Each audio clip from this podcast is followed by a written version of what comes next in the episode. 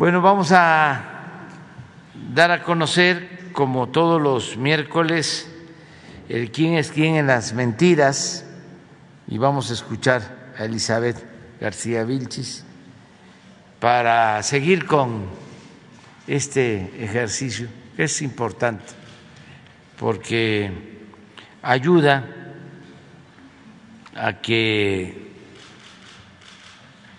se vaya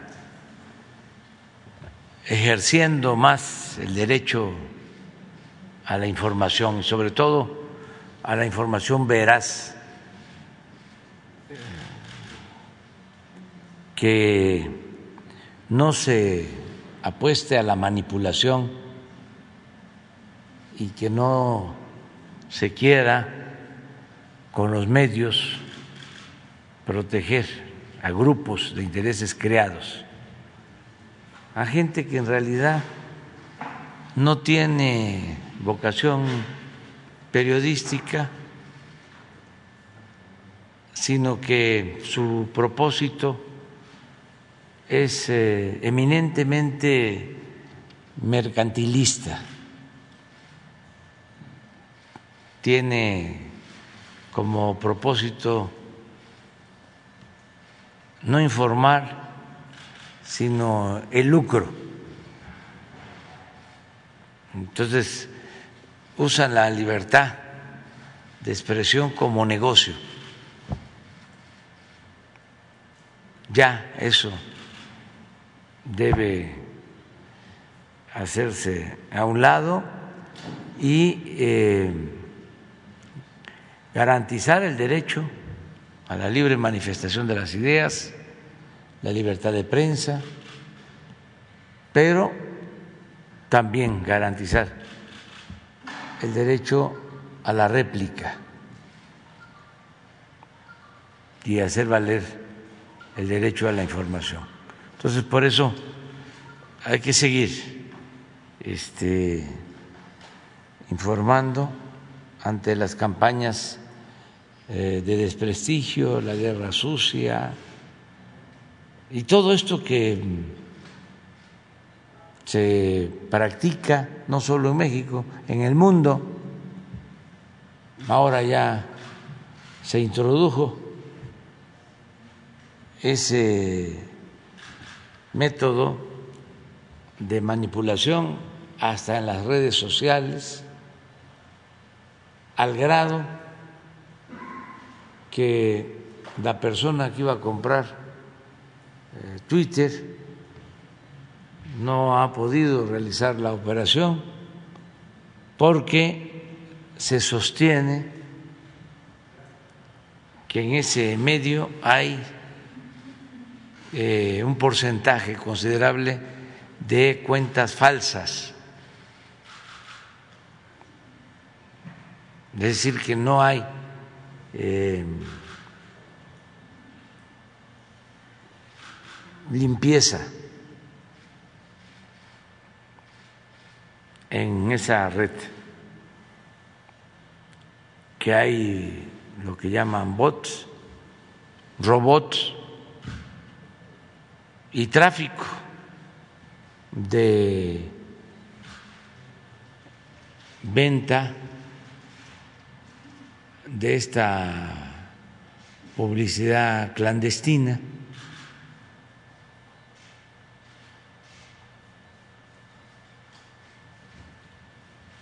Y ya no hay la credibilidad ¿no?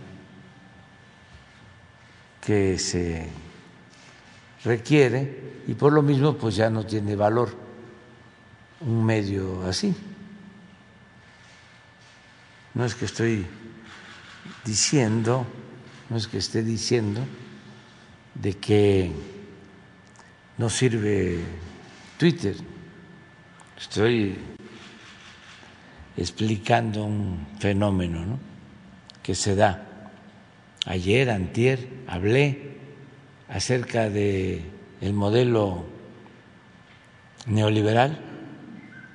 Dije lo que siempre he sostenido, incluso hasta lo escribí en uno de mis libros, que independientemente de las fallas estructurales que tiene el modelo neoliberal, lo que más eh, lo hace fallido es eh, el fenómeno de la corrupción, que los modelos pueden ser perfectos, pero como dicen los tecnócratas, una variable de corrupción destruye todo. Es como el caso de las leyes. Ninguna ley dice que está permitido robar. El problema pues no son las leyes. El problema es que no se cumplen, se respetan en la forma y se violan en el fondo. Entonces, un medio de estos que están a favor del conservadurismo, eh, manejó de que yo hablaba de que el modelo neoliberal era perfecto. Pero es un medio supuestamente manejado por profesionales de la comunicación. Sin embargo, es tanta su oposición al movimiento nuestro, a la transformación, que se obnubilan y muestran el cobre. Así eh, articulistas, comentaristas de radio, de televisión, que antes simulaban ser moderados, independientes, representantes de la llamada sociedad civil.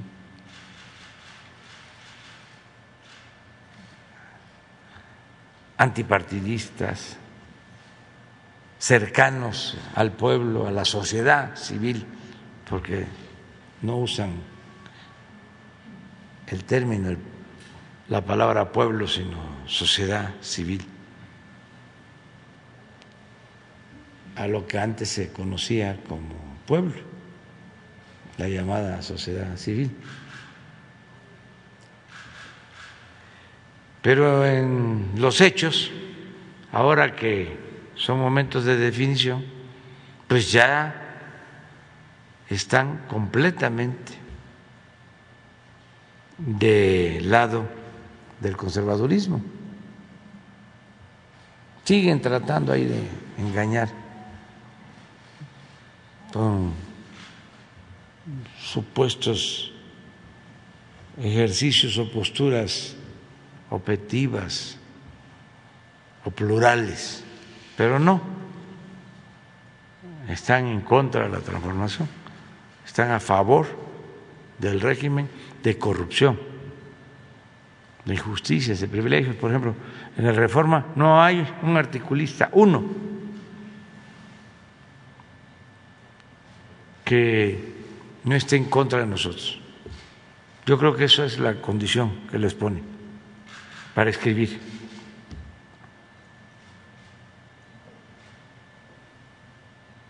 Antes en el, Universal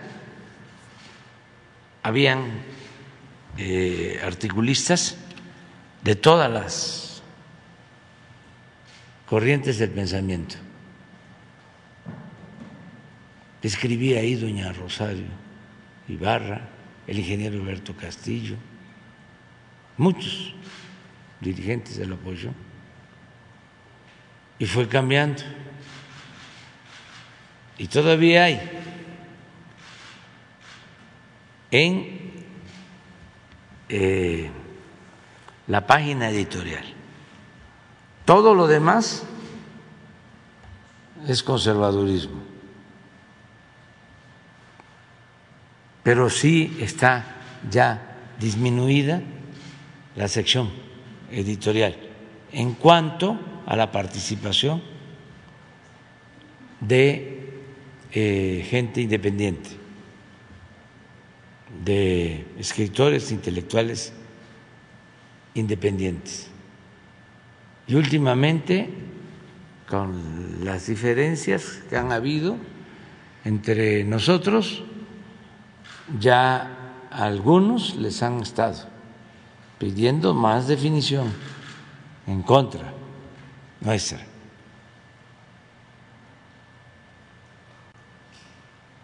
Por poner un ejemplo, pero el caso del reforma sí es único. En el caso del Universal está Helio Flores, por ejemplo. Pero en el Reforma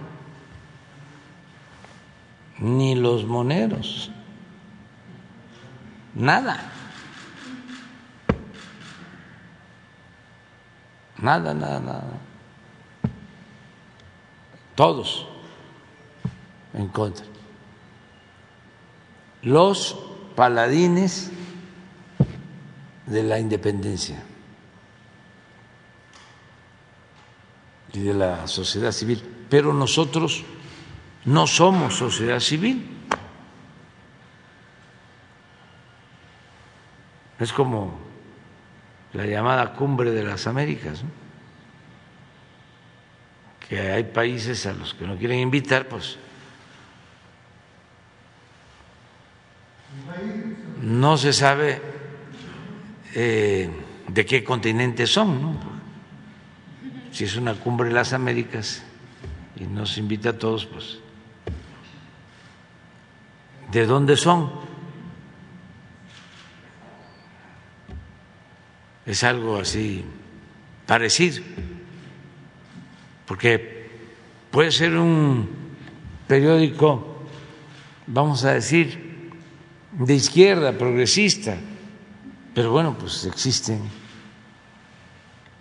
los ciudadanos de derecha, los ciudadanos conservadores, hay que tomarlos en cuenta, ¿no?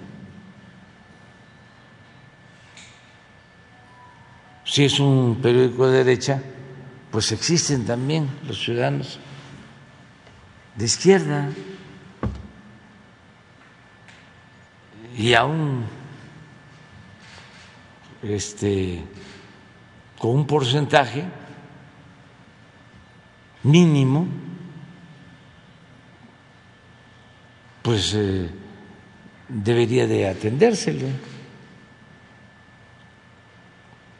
Lo ideal, aunque hablan algunos de que en periodismo no puede haber objetividad, pues es que se informe, nada más, que no se editorialice en las notas, que no se manipule en la información. Pero bueno, ya hablamos bastante sobre eso. Buenos días. Con su permiso, señor presidente. Este es el quién es quién en las mentiras de la semana del 25 de mayo de 2022. Vamos a iniciar con un nuevo fotomontaje. Hacen fotomontaje para atacar al gobierno mexicano por contratación de médicos cubanos. A partir del anuncio del presidente Andrés Manuel López Obrador sobre la contratación de médicos especialistas cubanos por el déficit que hay en el país, muchas han sido las críticas, descalificaciones, incluso mostrando racismo y xenofobia. Sin embargo, también hay muchos mexicanos que aceptan y entienden esta decisión.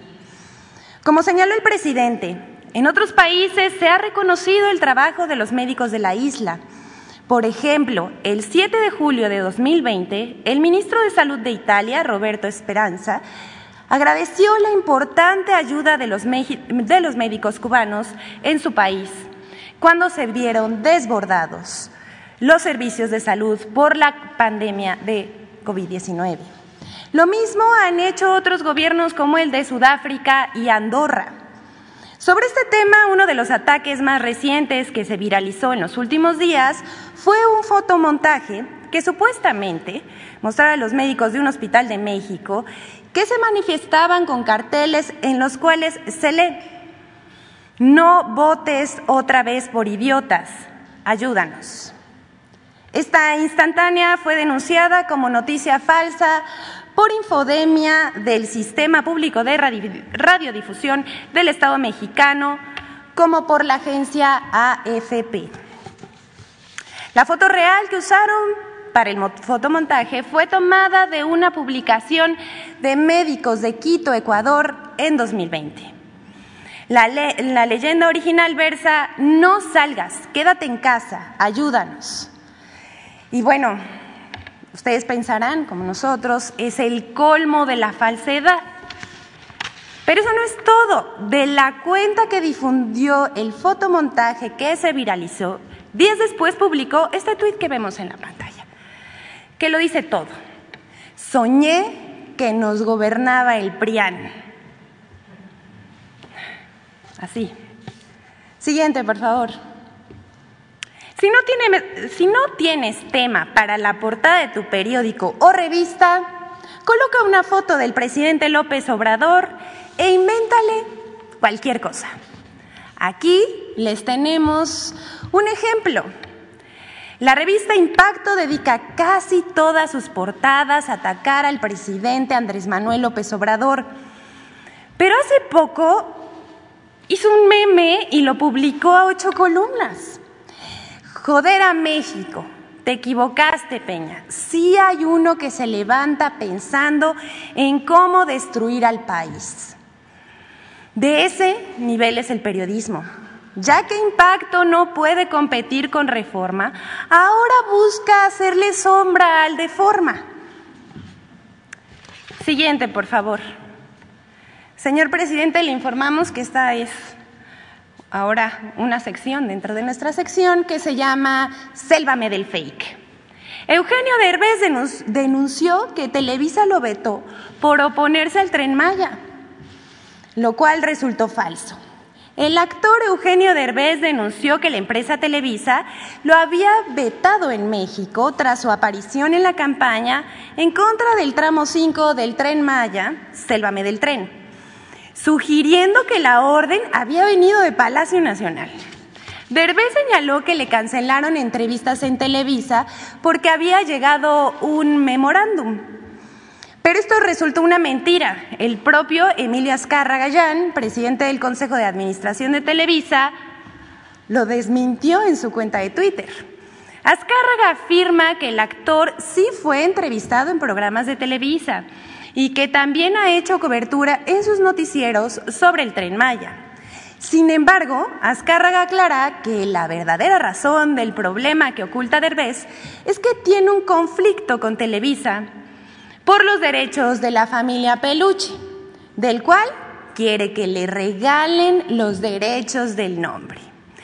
Así que este eh, conflicto entre particulares por los derechos de un programa los, utilizó Derbez para llamar la atención, alegando censura de Televisa por órdenes del gobierno. Todo lo cual evidentemente es falso. Y bueno, queremos terminar este Sélvame del Fake con el tweet que publicó eh, Emilio Azcárraga, en pantalla aquí lo vemos, Dice, tú y yo sabemos que la verdadera, verdadera razón es que estás enojado porque quieres que te regalemos nuestros derechos de la familia peluche. Ya córtale, mi chavo. Es cuando, presidente.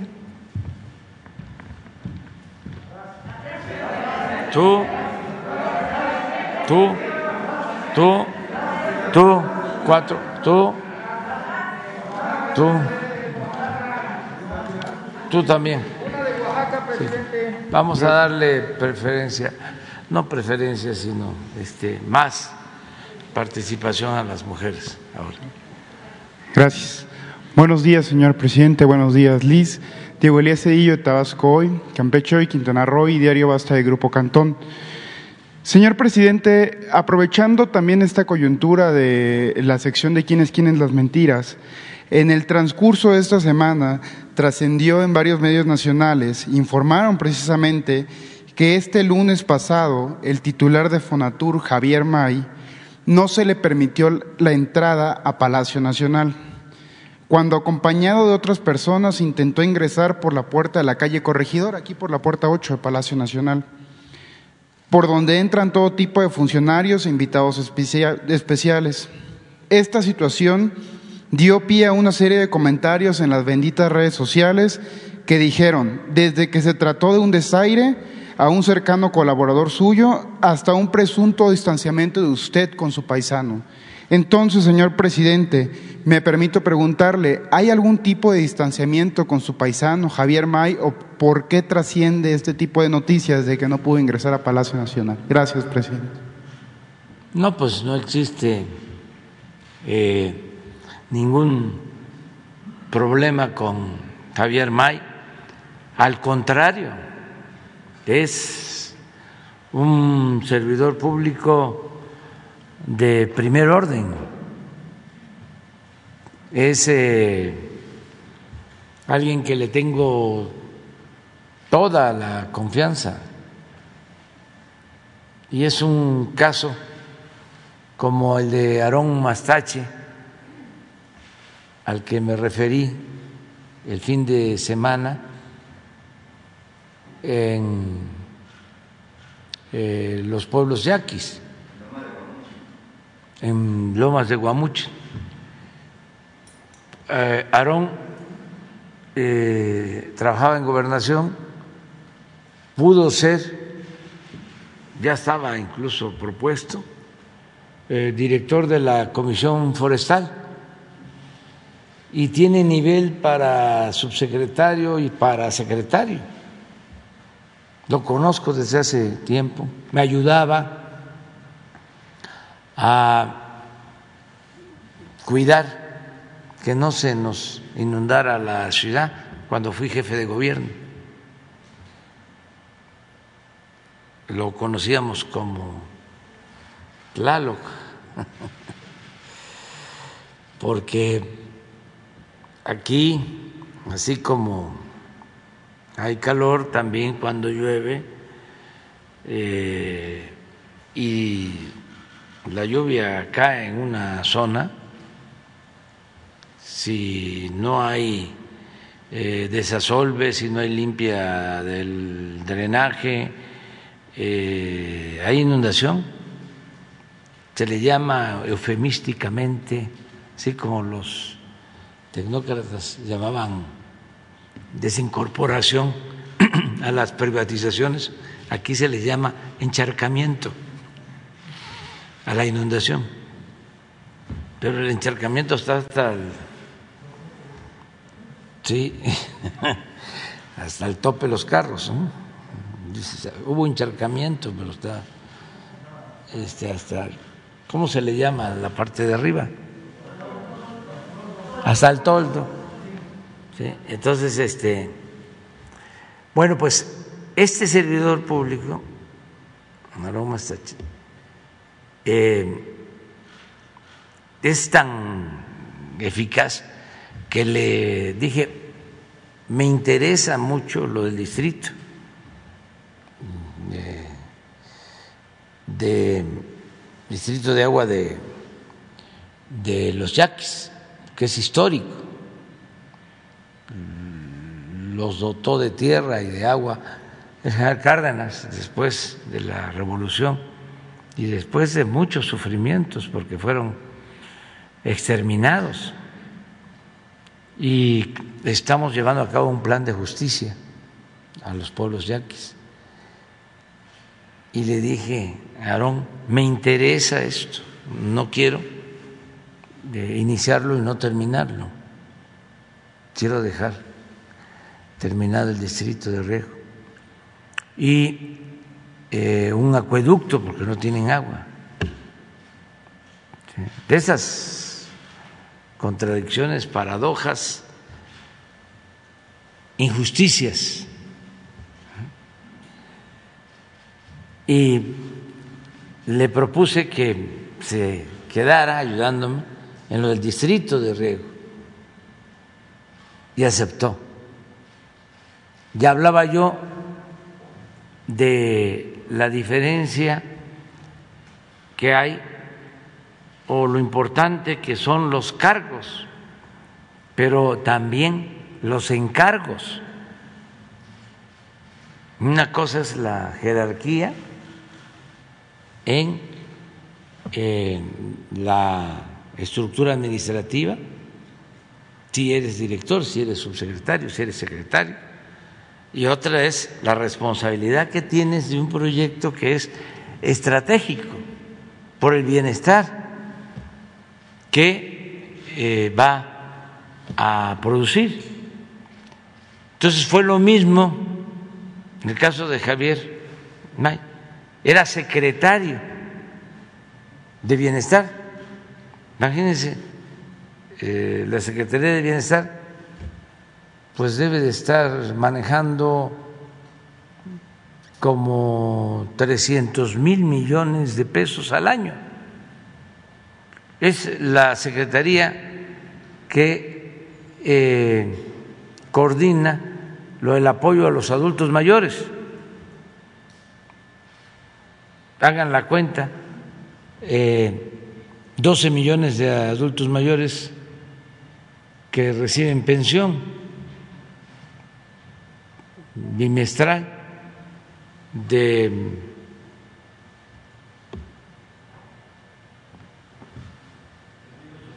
tres mil ochocientos cincuenta, sí, este, 12 millones. Y también eh, es la Secretaría que administra, maneja los fondos para más de un millón de niñas, niños con discapacidad. Es la secretaría que maneja los cerca de 30 mil millones de pesos del programa Sembrando Vida. Y le pedí que nos ayudara como director de Fonatur, pero en realidad para hacerse cargo del tren Maya.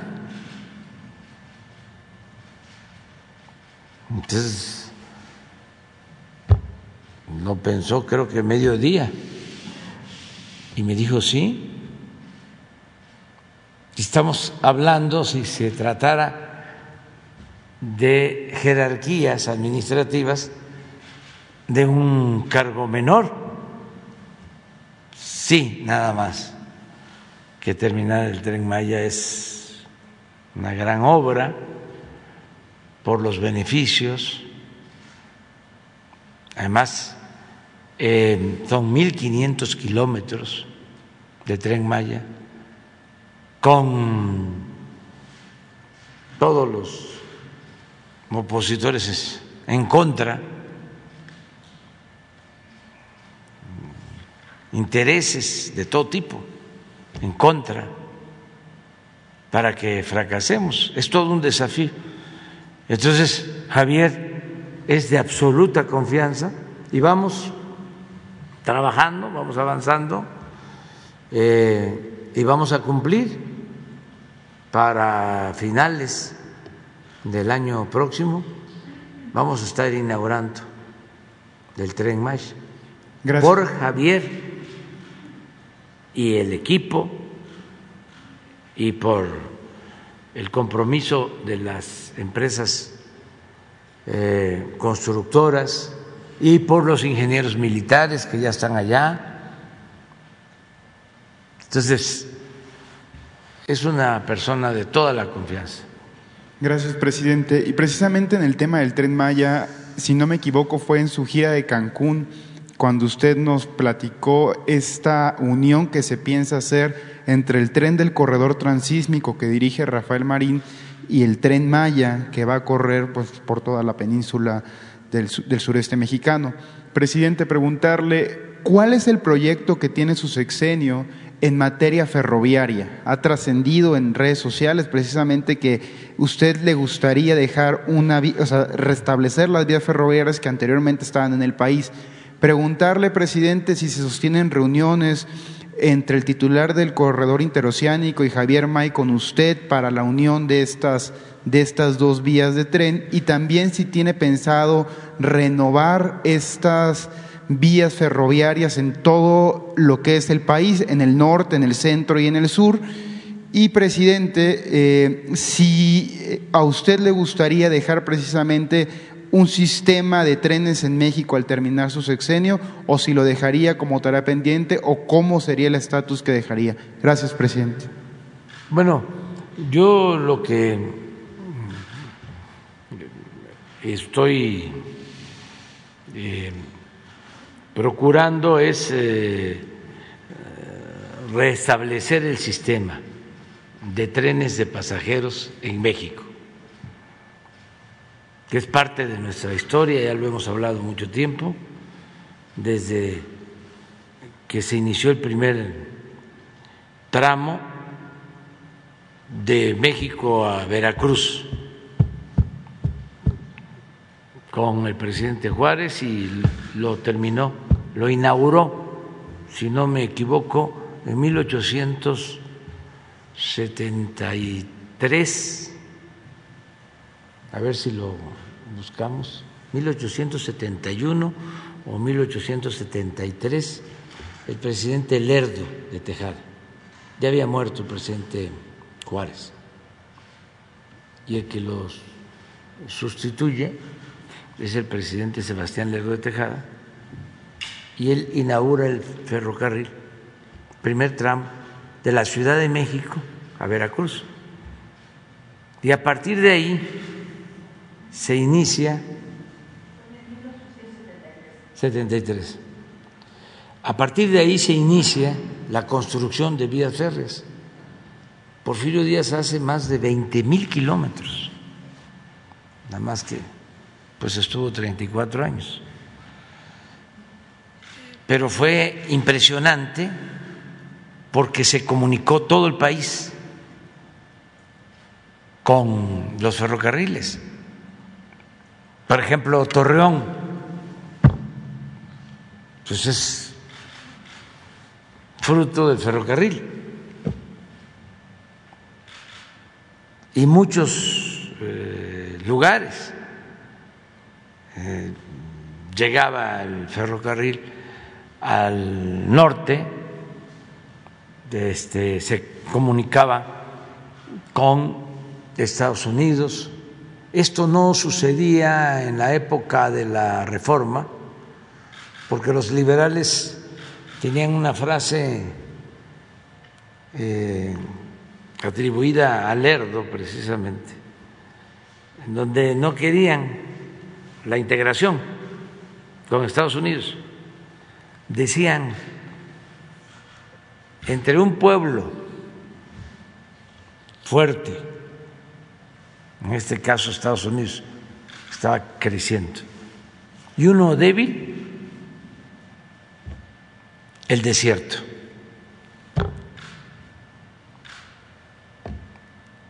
En cambio, eso con Porfirio Díaz cambió. Ya se modificó esa concepción y se buscó la integración. Entonces creció mucho el número de kilómetros de vías férreas. Todo el país estaba comunicado. Y luego la revolución, lo mismo. Eran los trenes de pasajeros.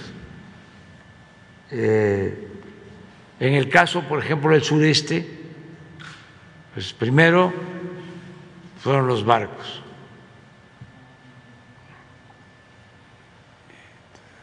toda la península, Tabasco, a Veracruz y de ahí en tren a México al principio. Y luego ya se hizo el ferrocarril del sureste antes de la carretera. El que comunica al sureste por carretera es el presidente Adolfo Ruiz Cortines. Estamos hablando de don Adolfo fue 46, del 52 al 58 fue don Adolfo Luis Cortines. Y antes Miguel Alemán ya había inaugurado el ferrocarril del sureste.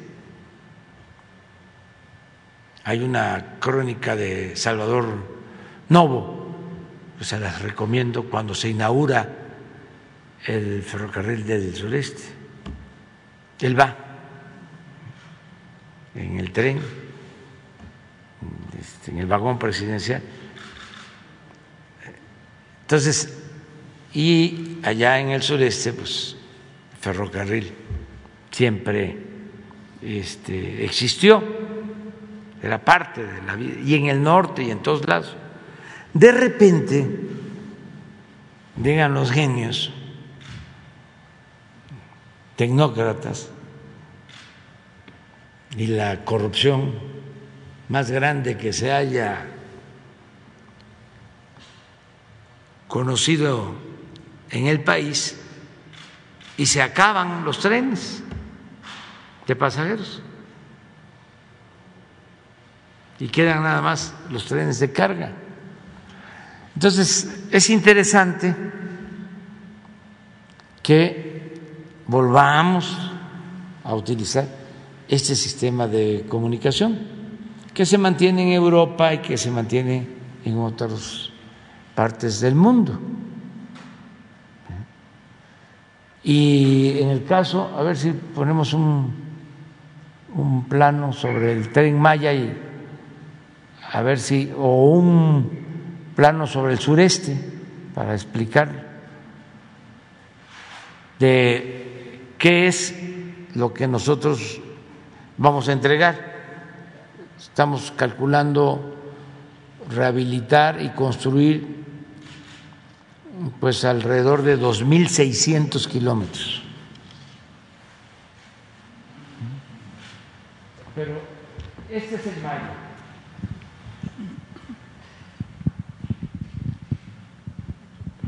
Ya lo hemos visto varias veces.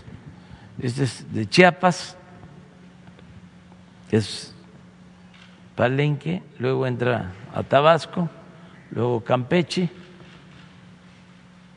Yucatán, Quintana Roo y regresa a Campeche. Estos son 1.500 kilómetros. Pero si pones un, un, este, un plano, un mapa más grande, esto es, esto es bastante, son 1.500 kilómetros. Pero si lo ampliamos a Oaxaca, a Veracruz,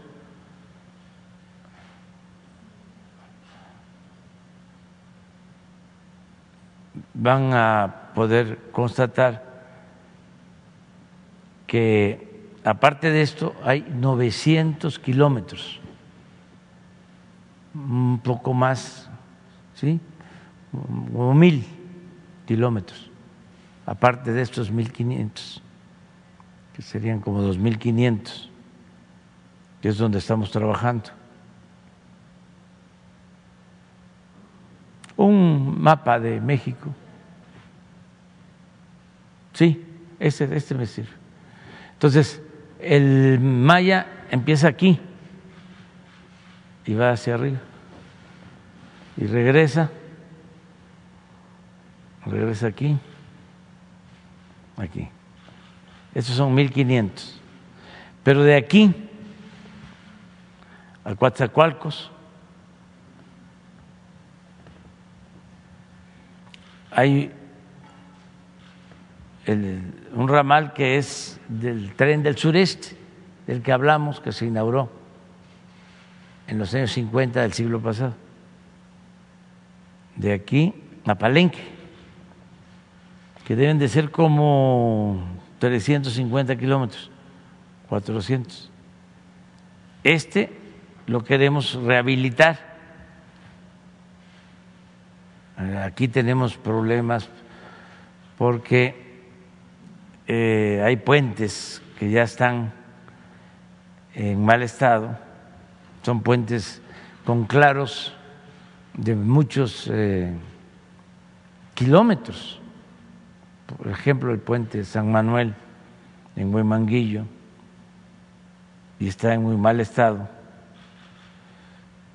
Entonces, es la rehabilitación de aquí a Palenque, porque hasta aquí, a Veracruz y ya al norte, ya funciona bien. El tren de carga que está concesionado de aquí. De aquí para acá fue una buena noticia el que no les dio tiempo de entregar la concesión. Bueno, este es Acuatzacualcos. Y luego, de aquí, que este es el del Istmo. Este lo hizo Porfirio Díaz. Hizo el puerto de Coatzacoalcos,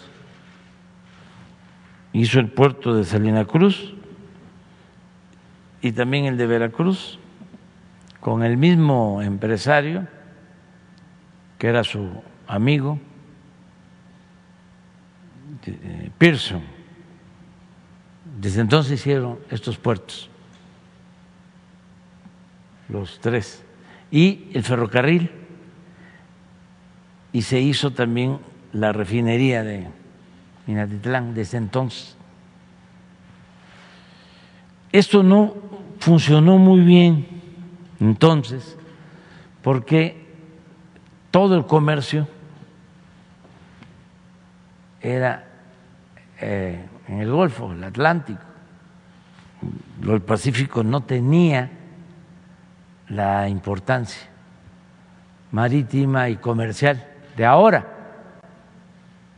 Ahora los puertos del Pacífico pues eh, Manzanillo tiene más movimiento de contenedores que Veracruz. O cambió. Pues, bueno, entonces, este es eh, lo que estamos viendo ahora, esto es de aquí a Palenque. No igual que el tren Maya, que este va a ser un tren que va a tener hasta posibilidad de desplazarse a 160 kilómetros por hora Aquí lo que queremos es un tren también de carga, aquí también va a ser carga, pero el de pasajero va a ser eh, hasta para clase turística, porque ese es el propósito. Esta región es eh, la más rica en eh, sitios arqueológicos.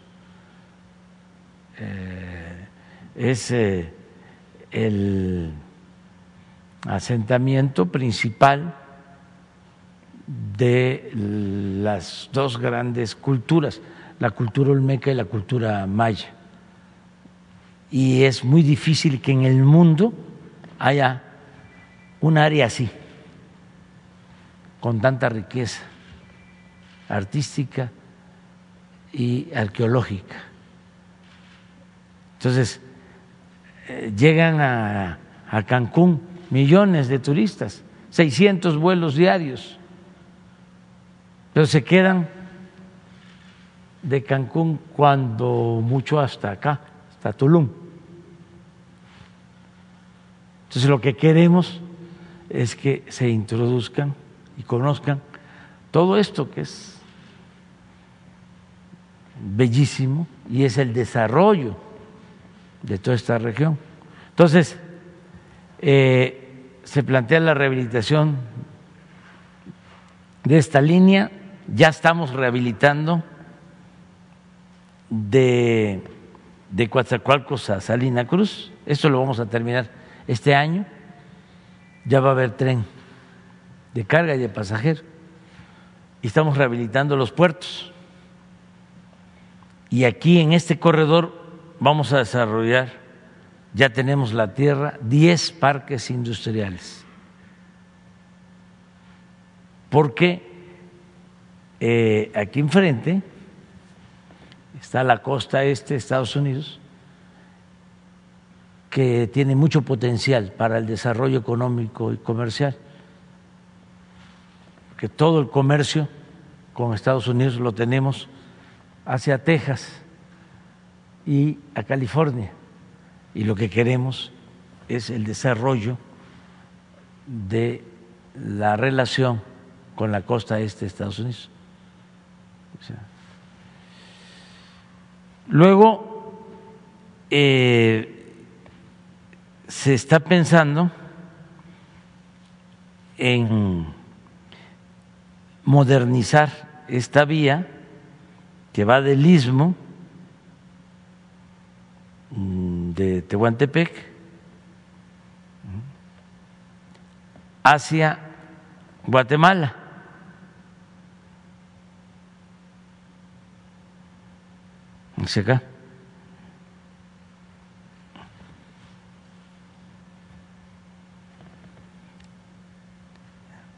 Si estos son como 400 kilómetros, aquí también son 400 kilómetros, más 200 de aquí. O sea que de aquí para acá va a quedar comunicado, ese es el plan y un ramal mm, de este de este eh, ferrocarril eh, hacia aquí está Dos Bocas, la estación Chontalpa Dos Bocas, un ramal de 100 kilómetros. Entonces, este es el plan general. En el centro del país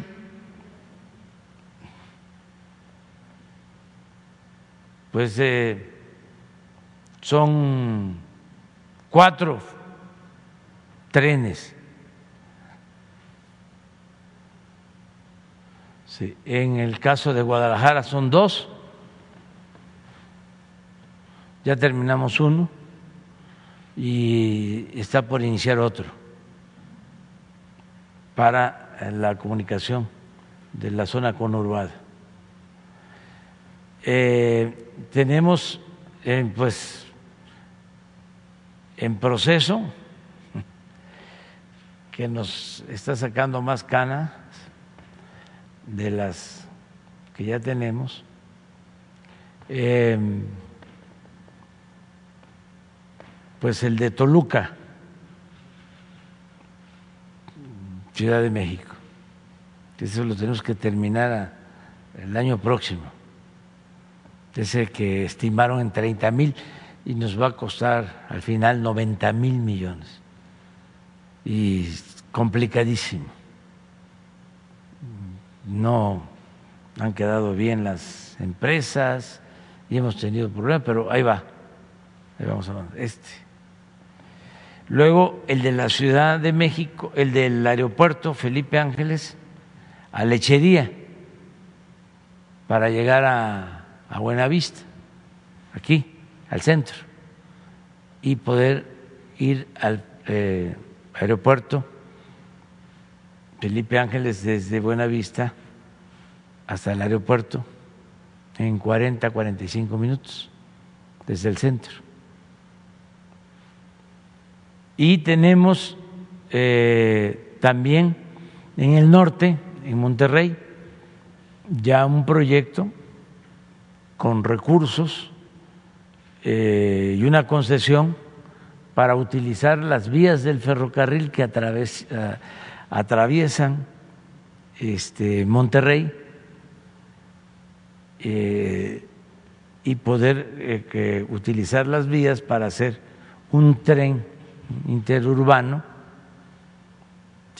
que va a ayudar mucho en la vialidad, esto con el gobierno del, del Estado. Y nada más nos queda pendiente de resolver el tren, la desviación en Jalapa, Veracruz. Pero ese es el plan que tenemos en todo lo relacionado con ferrocarriles. En total, como 2.600, 2.700 kilómetros de vía férrea. Es bastante. Va a quedar como proyecto el Ciudad de México, Querétaro, eh, a Guanajuato, desde luego San Luis, que siempre ha sido pues, un centro ferrocarrilero, fue durante mucho tiempo, hacia el norte y Guadalajara, hacia la frontera con Baja California, con este, California, pero ya el relevo generacional se va a hacer cargo. Ese es el tren del Pacífico, ese es el tren del Pacífico. Quedamos en la compañera.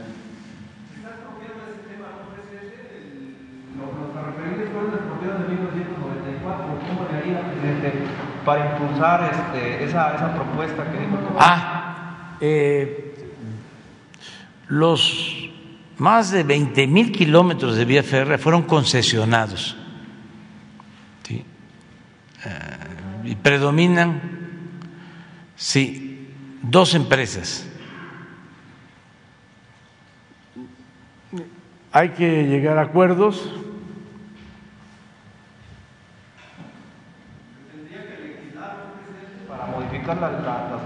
Yo eh, pienso que podría lograrse un acuerdo con las mismas empresas para que haya trenes de pasajeros buscar arreglos, porque tienen concesiones a 40, 50 años. Esto es lo que hizo Cedillo. Este, y por eso se lo llevaron a trabajar de asesor de una de estas empresas.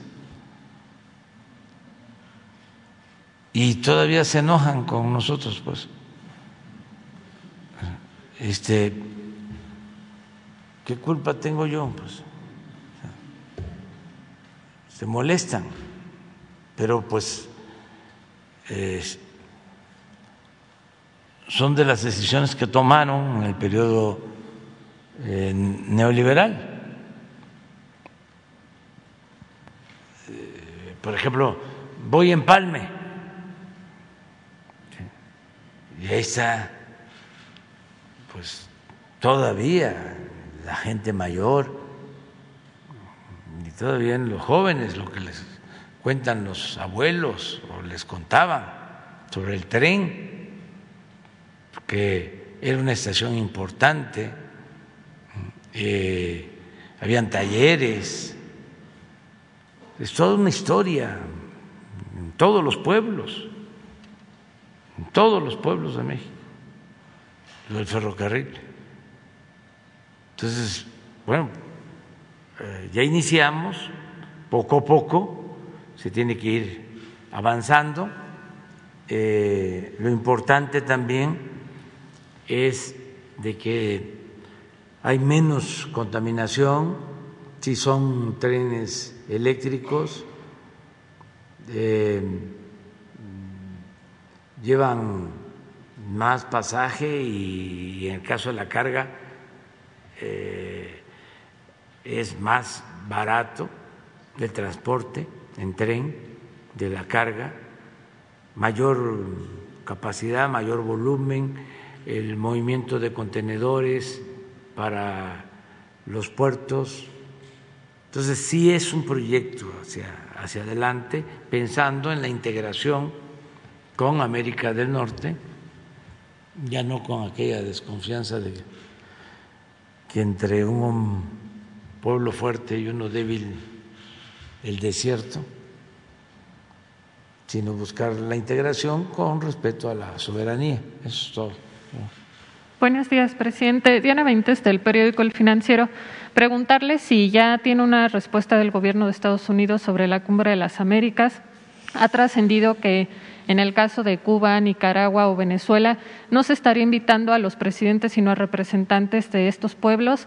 Saber si usted, si usted tiene información al respecto, si ya tomó una decisión, si acudirá o no. Y también ayer el senador Ricardo Monreal decía que México no está en la posición de condicionar su asistencia. ¿Coincide con ello? Vamos a esperarnos, porque todavía no hay este, una definición. Se está este, conversando, dialogando. Vuelvo a agradecer al gobierno de Estados Unidos porque no ha habido cerrazón y está tomando en cuenta nuestra propuesta de invitar a todos, que nadie excluya a nadie. Entonces estamos buscando una eh, respuesta en beneficio de los pueblos. Vamos a esperar. Yo quiero aprovechar para enviar mi eh, condolencia, mi dolor, este, transmitir mi solidaridad con eh, los familiares de los jóvenes que perdieron la vida ayer, mandarles un abrazo fuerte, como lo hacemos con todos los que pierden la vida en nuestro país, que lamentablemente sucede. Nos duele mucho que haya esta, que hayan estas desgracias y mandarles un abrazo a los familiares de los jóvenes, de las víctimas y, también pues eh, nuestra solidaridad con el gobierno de Estados Unidos, porque son momentos muy tristes, muy difíciles. Y nosotros pues lo mismo, entonces eh, padecemos aquí. Hasta ahora, eh, pues eh, de manera directa, nacidos allá, digo acá, no se sabe, pero de que son de origen mexicano, la mayoría no hay duda. Es que toda esa región de Texas, pues pertenecía a México. Este, baste ver los apellidos. Son hijos o nietos mexicanos. Y nos duele mucho, lo lamentamos. Son desgracias, ¿no? Que se lamentan mucho. Presidente.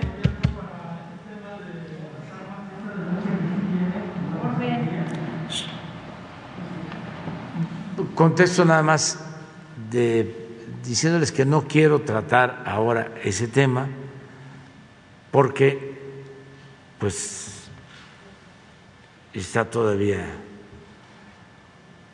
el duelo y no se trata de hablar del, origen, las causas y más si es algo que tiene que ver con nosotros, porque hemos estado planteando las cosas, pero sería este, aprovecharnos de una desgracia. Mejor no, mejor vamos a esperar un tiempo y solo enviar un abrazo fuerte a los familiares. Presidente, entonces nada más para acotar, ¿usted estaría de acuerdo en esta posibilidad de que no se invite a los presidentes de Venezuela o de Cuba sino alguna representación de esos pueblos? Vamos a esperarnos, no adelantemos vísperas, hay muchas filtraciones. Eh, hay quienes eh, no quisieran que se llevara a cabo la cumbre o que fracasara o que no asistieran todos. Así andan, porque no piensan en la necesidad de unirnos, de hermanarnos, están muy ideologizados. Hay mucho fanatismo, predominan los dogmas y no se piensa en los pueblos. Y esto no debe ser solo un asunto de las cúpulas del poder económico, del poder político, ni siquiera de los llamados expertos internacionalistas que opinen y opinen y opinen y están ahí solo son sacando, este, atizando las diferencias en vez de buscar la conciliación, los acuerdos. A veces da la impresión hasta de que son usados, que son correas de transmisión.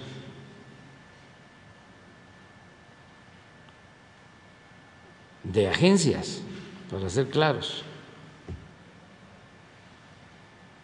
o de partidos, o de grupos. Entonces, vamos a esperarnos y ya vamos a informar nosotros.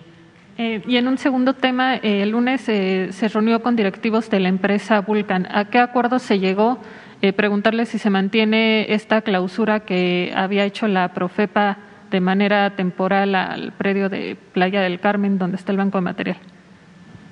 Bueno, nos reunimos y estamos este, platicando ellos eh, incumplieron con un acuerdo. Habíamos quedado de que se detenían los trabajos de excavación hasta que se definiera un proyecto alternativo turístico de protección al medio ambiente. Y pensábamos que estaban cumpliendo, que no se estaba trabajando. Y fui hace un mes, porque estoy supervisando las obras del tren Maya, y me informaron de que habían reiniciado el trabajo o no habían dejado de trabajar. Y me tocó constatarlo, porque este, no lo creía y sobrevolé la zona y en efecto estaban trabajando. Entonces, ellos sostienen de que una mala interpretación, pero el planteamiento es no queremos que se siga destruyendo el medio ambiente. No queremos que se siga utilizando toda esa área, que son como tres mil de hectáreas como banco de material y que se lleven ese banco de material para construir carreteras en Estados Unidos. a ver si no tienen ahí la imagen, es que eso es una destrucción. Se utilizan dinamitas, se utilizan explosivos, ¿sí? Eso, eh, Derbez, por ejemplo, nada más porque aquí lo mencionaste, nunca se dio por enterar. Y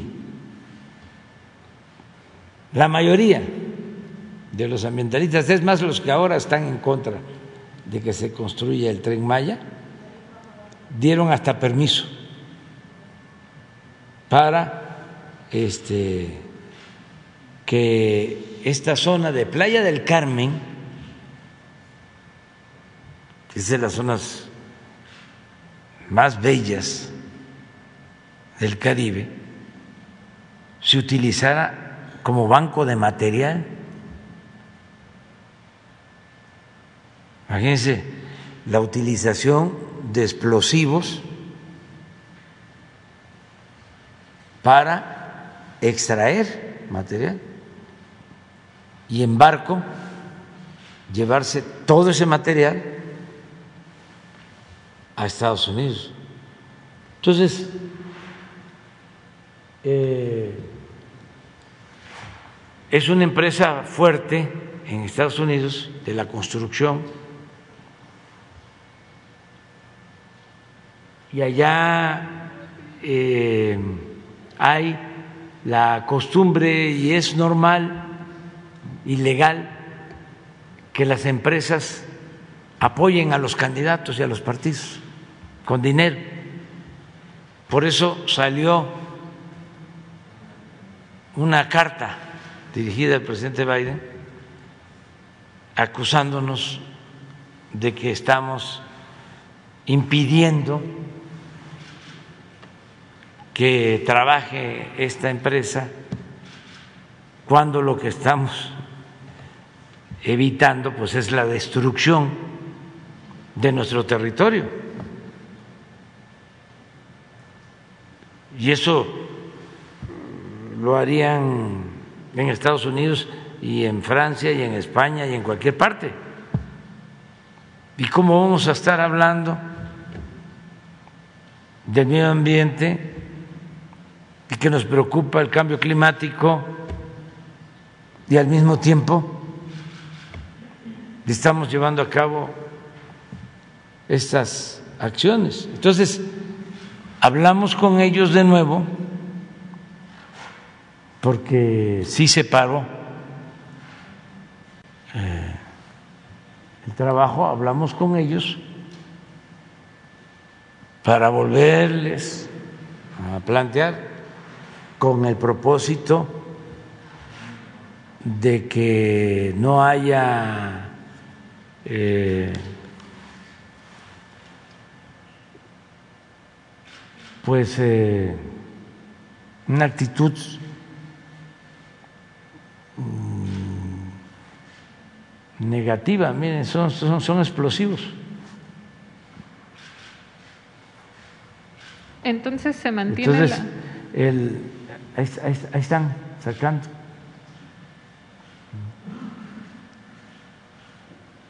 Eh, con la idea de, a ver, vamos a retomar el proyecto, vamos a pararnos, vamos a retomar el proyecto para darle un uso turístico ecológico al terreno, se les ofreció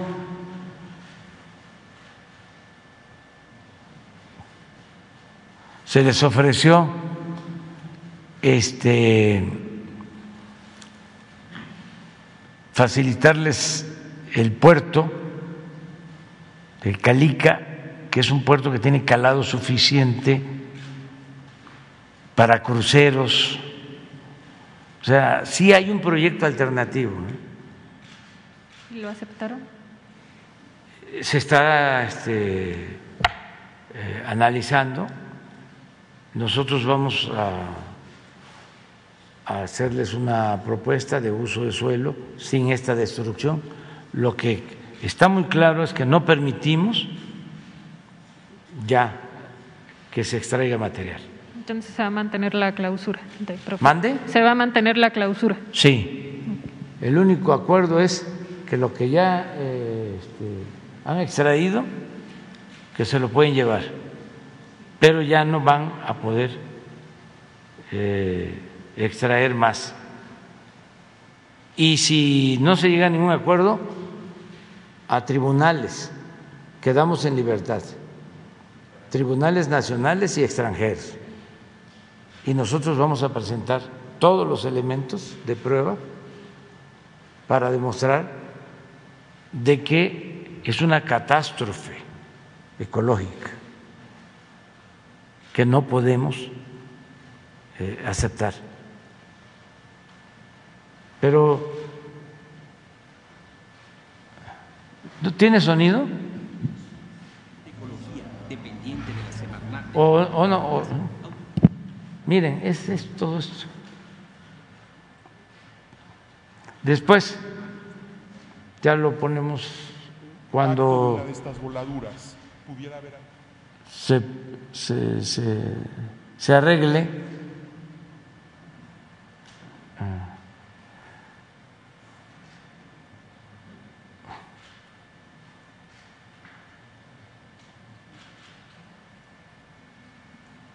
Miren todos.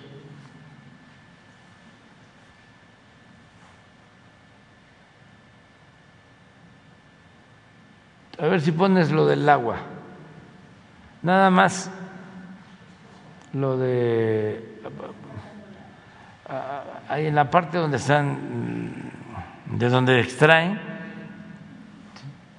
pues le llegan a- al manto freático. Y en algunos casos van ustedes a notar causado por megaproyectos y actividades industriales contrarias a la vocación turística de la zona. miren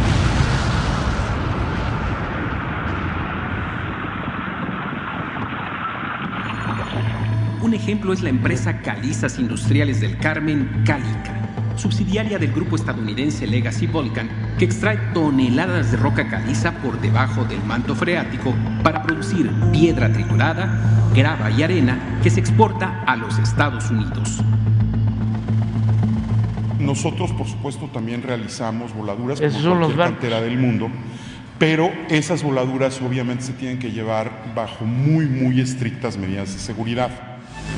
En 1986, instancias del gobierno federal y de Quintana Roo otorgaron a Calica la primera autorización para la extracción de roca caliza por debajo del manto freático en La Rosita, un predio de 1.200 hectáreas. Esta autorización no especificaba ni la vigencia ni el volumen de explotación del proyecto. Fue como un cheque en blanco para extraer piedra caliza y llevarse un pedazo de nuestro país.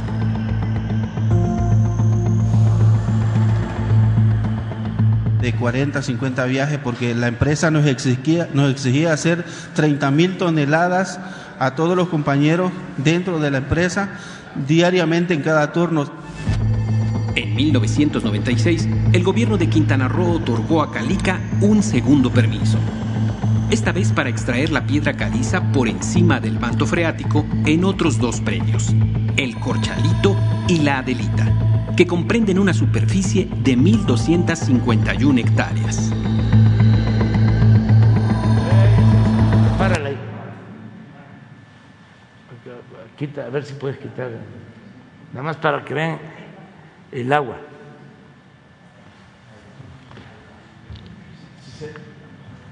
Vean los dos colores.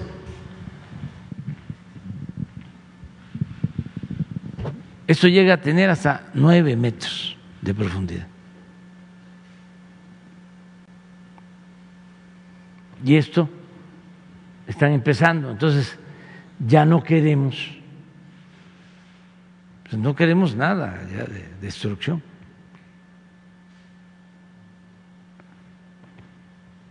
Y todo esto va, tiene sistemas y va al puerto con bandas. Entonces, el planteamiento es esta parte es también de ellos. Entonces, el planteamiento es, vamos a reutilizar esto, ya son albercas, vamos a que tengan algunos permisos cuidando aquí, que no se destruyan manglares, como aldeas con eh, materiales de la región, de modo que se compense lo que van a dejar de obtener por extraer el material. Se puede hacer un proyecto porque estamos hablando de cerca de tres mil hectáreas con el muelle. A ver si ponen el muelle y el barco, nada más. Para cruceros. O sea, sí se puede resolver el problema. Lo que no podemos, por más que saquen este manifiestos los legisladores de Estados Unidos, no podemos permitir esto, porque es la destrucción de nuestro territorio. En ningún lugar, pero imagínense en Playa del Carmen, en la Riviera Maya.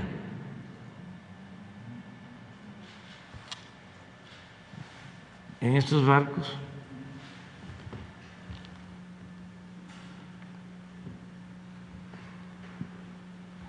Aquí los cargan.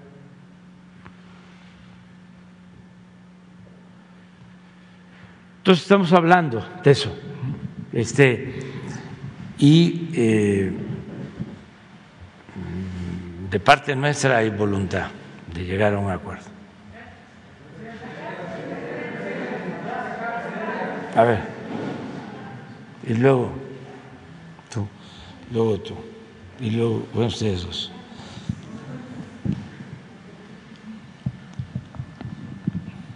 Gracias, presidente. Esteban Durán, Vanguardia, Veracruz. retomando el tema de los ferrocarrileros, presidente, eh, en el último año se han sumado más trabajadores y extrabajadores al llamado de diversas organizaciones ferrocarrileras y el Frente Ferrocarrilero de Reconstrucción Sindical Ferro, exigiendo un cambio total en el sindicalismo de este gremio, justicia social y la reparación del daño provocado a todos ellos por la privatización de los ferrocarriles por los gobiernos neoliberales, como usted dice, encabezado por Ernesto Cedillo en su momento, así como también la participación directa y activa de Víctor Flores, el dirigente del sindicato ferrocarrilero.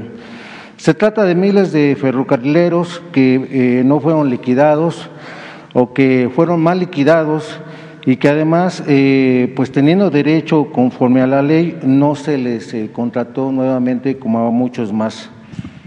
igualmente, presidente, con el líder sindical del trabajo, Víctor Flores, se ha quedado con gran parte de las ganancias que a los ferrocarriles les corresponde con estos convenios que ha tratado con las empresas privadas, presidente.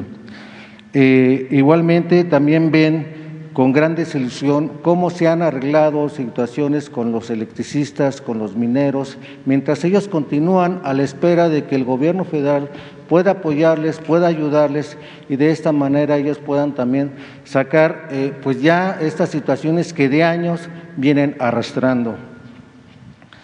Eh, igualmente, pues se han acercado a las instancias, a la Secretaría de Comunicaciones y Transportes, a la Secretaría del Trabajo y Previsión Social, a la INDEP, y en la cual la única respuesta que han recibido es que ninguno de ellos tiene las facultades ni el interés para destrabar positivamente estos reclamos por los que los ferrocarrileros consideran que la única vía que les queda es una decisión directa de usted, del presidente de la República, para hacerles justicia social, la cual llevan esperando más de 25 años, presidente. ¿Existirá, presidente, la voluntad política del Ejecutivo Federal para que miles de ex trabajadores de la entonces Ferronales puedan ser beneficiados con la justicia social que promete esta cuarta transformación y se solucionen los problemas planteados aquí previamente respecto a, Víctor Flores, el actual líder ferrocarrilero, presidente. Eh, ellos esperan que si habrá voluntad política para intervenir en favor de los ferrocarrileros y exferrocarrileros mexicanos, presidente. Sí, son dos eh, demandas una es que se les eh, considere eh, un apoyo que se pactó desde los tiempos de las privatizaciones a los trabajadores, que eh, hay esos adeudos de parte del gobierno ya lo está viendo la Secretaría de Gobernación para eh, buscar la solución. Ese es un tema que se está viendo. Lo estamos haciendo con otros trabajadores. No me quejo. Además, este, tenemos que hacer justicia. Pero quedaron muchas deudas a los trabajadores del periodo neoliberal. Entonces vamos poco a poco este, atendiéndolos y lo vamos a seguir haciendo. Le voy a pedir a eh, el secretario de Gobernación que nos de una respuesta de cómo ayudar. Ya se ha hecho con los electricistas en una parte, en efecto, y con los mineros, pero falta todavía. Alejandro Encinas está viendo este asunto y le voy a pedir un, un informe. En el caso de los lo otro es lo sindical.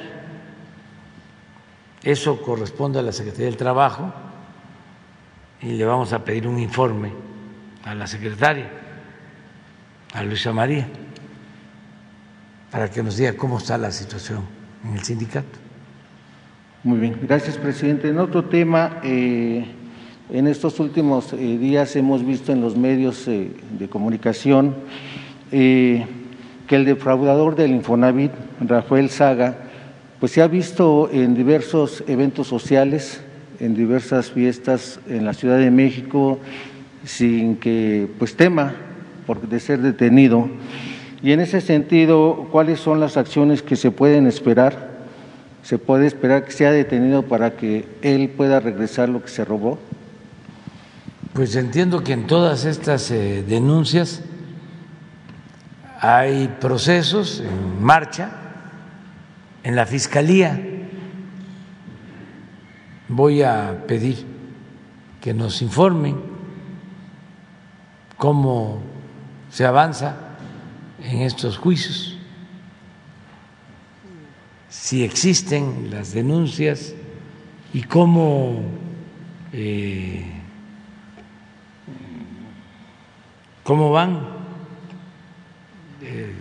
por lo que menciona sobre el Infonavit. Bien, presidente. Ya por último, ayer se dieron dos manifestaciones, una frente a Petróleos Mexicanos por parte de los petroleros trabajadores de la sección 35 de la refinería eh, de Tula Hidalgo, donde demandaban Primero, el servicio médico, dicen que ellos se tienen que eh, comprar sus medicinas, demandan también la liberación de plazas en donde en esta refinería urge un eh, mantenimiento porque podría haber una situación que podría lamentarse posteriormente. Es por ello que ayer bloquearon frente a Pemex, pues esa avenida que es Marina Nacional, pidiendo, demandando que sean escuchados para que de esta manera puedan ellos tener el trabajo que durante años no lo han tenido poder llevar el sustento. Lo mismo sucedió, presidente, ayer en el Aeropuerto Internacional de la Ciudad de México, donde transportistas, taxistas demandaban que ya los trabajadores de aplicaciones Uber, Cabif y Bid, etcétera, no entren a la zona del aeropuerto porque esto merma su trabajo. Estas manifestaciones, presidente, lamentablemente dañan a millones de capitalinos. ¿Cómo podrá, eh, qué hará el gobierno federal para evitar que con justa razón todas estas manifestaciones pues ya no lastimen y ya no afecten a terceros? Gracias, presidente. Pues que se busquen este, dialogar y que las eh, demandas eh, justas sean atendidas. En el caso de Pemex hay disposición para llegar a acuerdos. Sin embargo, han habido cambios, por ejemplo, para la entrega de las plazas, que antes se manejaban de manera discrecional por parte de los líderes sindicales y no siempre se entregaban las plazas a quienes tenían más antigüedad como transitorios. Se entregaban las plazas a los este, más cercanos o a los que tenían más influencia. Entonces eso se está corrigiendo y de ahí viene una inconformidad este, que hay que atender, que hay que informarle a los trabajadores. Eh, y también, pues hay los que siempre quieren llevar agua a su molino, líderes charros, que todavía hay, que sienten que están siendo desplazados y que ya no pueden seguir medrando y entonces asusan. De todas maneras hay que atenderlos. Pero, como se dice coloquialmente, no irnos con la finta. Porque habían sindicatos poderosísimos y líderes sindicales que vivían rodeados de atenciones, de privilegios. Líderes sindicales con mansiones y riquísimos.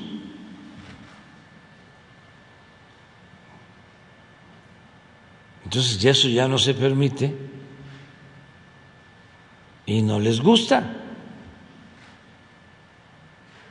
Cuando no se continuó con el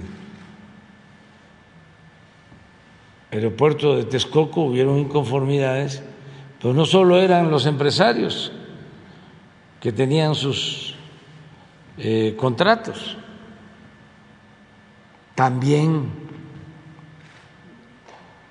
obtenidos con influyentismo, sino los líderes,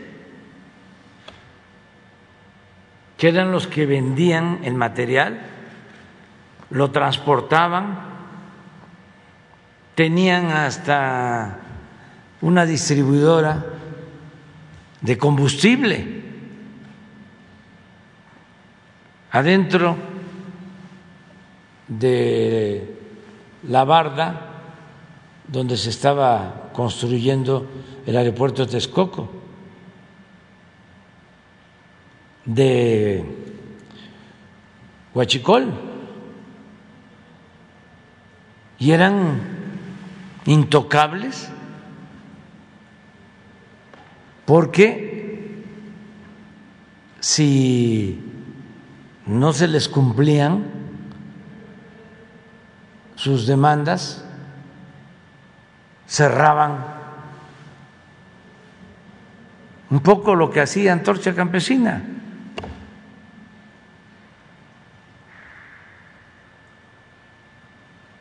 Pues este, nosotros atendemos a todos, a los trabajadores, a los transportistas, desde luego a los campesinos, pero una cosa son los trabajadores y los obreros y otra cosa son los líderes o dirigentes que eh, viven o vivían de el influyentismo y de la corrupción. Eso no se puede permitir. Entonces, sí, yo estoy pendiente de lo de los trabajadores. Acabo de hacer una denuncia porque cerraron una válvula y se está haciendo una investigación. ¿Quién este, quiere que haya un accidente?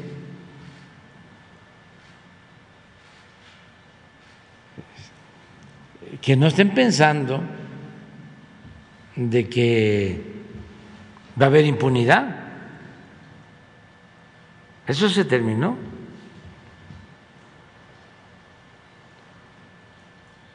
Y al mismo tiempo, pues este atender sus demandas justas de los trabajadores.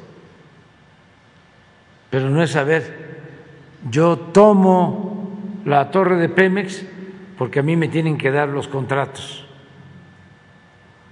o a mí me tienen que dar las plazas. Pues tómala,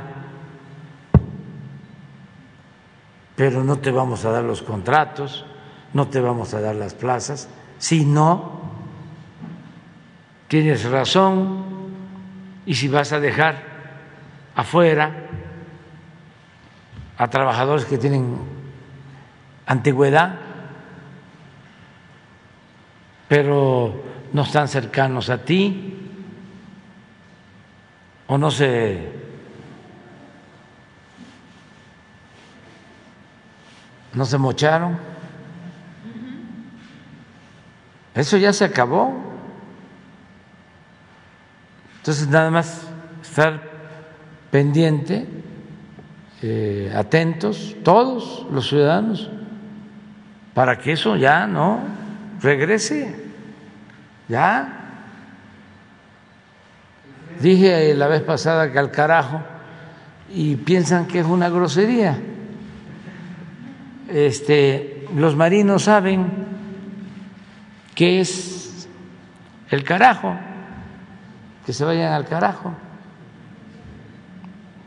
Nada más que hay que buscarlo, ¿no? En el diccionario. Este, pero sí al carajo con todo eso. En los términos este, que se usaban en la marinería. A ver, la compañera.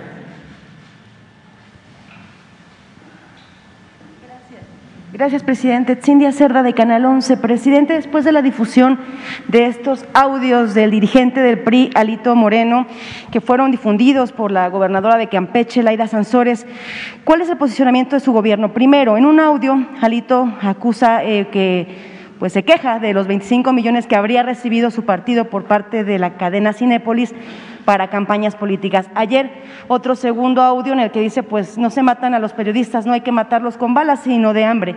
¿Preocupa esto frente pues a los próximos comicios electorales en el país? Y pues también dice, no voy a huir del país y no voy a ser parte de esta estrategia para pues perjudicarme, alude a su gobierno, lo tilda de un gobierno corrupto y dice que se hizo así, por ejemplo, con Ricardo Anaya, quien pues fue del país por acusaciones, dice, del gobierno ¿Qué responde a esto, presidente, estas alusiones? Pues lo mejor es este, no meternos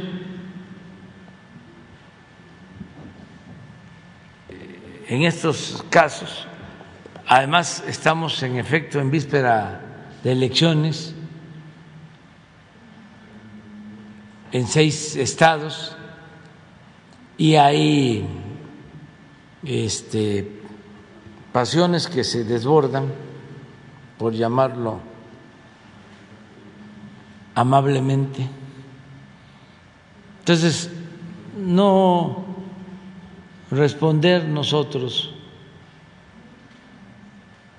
a este tipo de cuestionamientos, no meternos.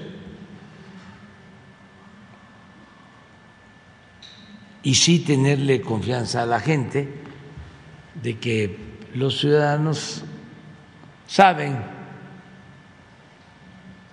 que es cierto, que no es. Ya la gente está muy consciente, muy avispada, no se deja manipular. Entonces, esperar a que pasen las elecciones, solo decir que nosotros no perseguimos a nadie,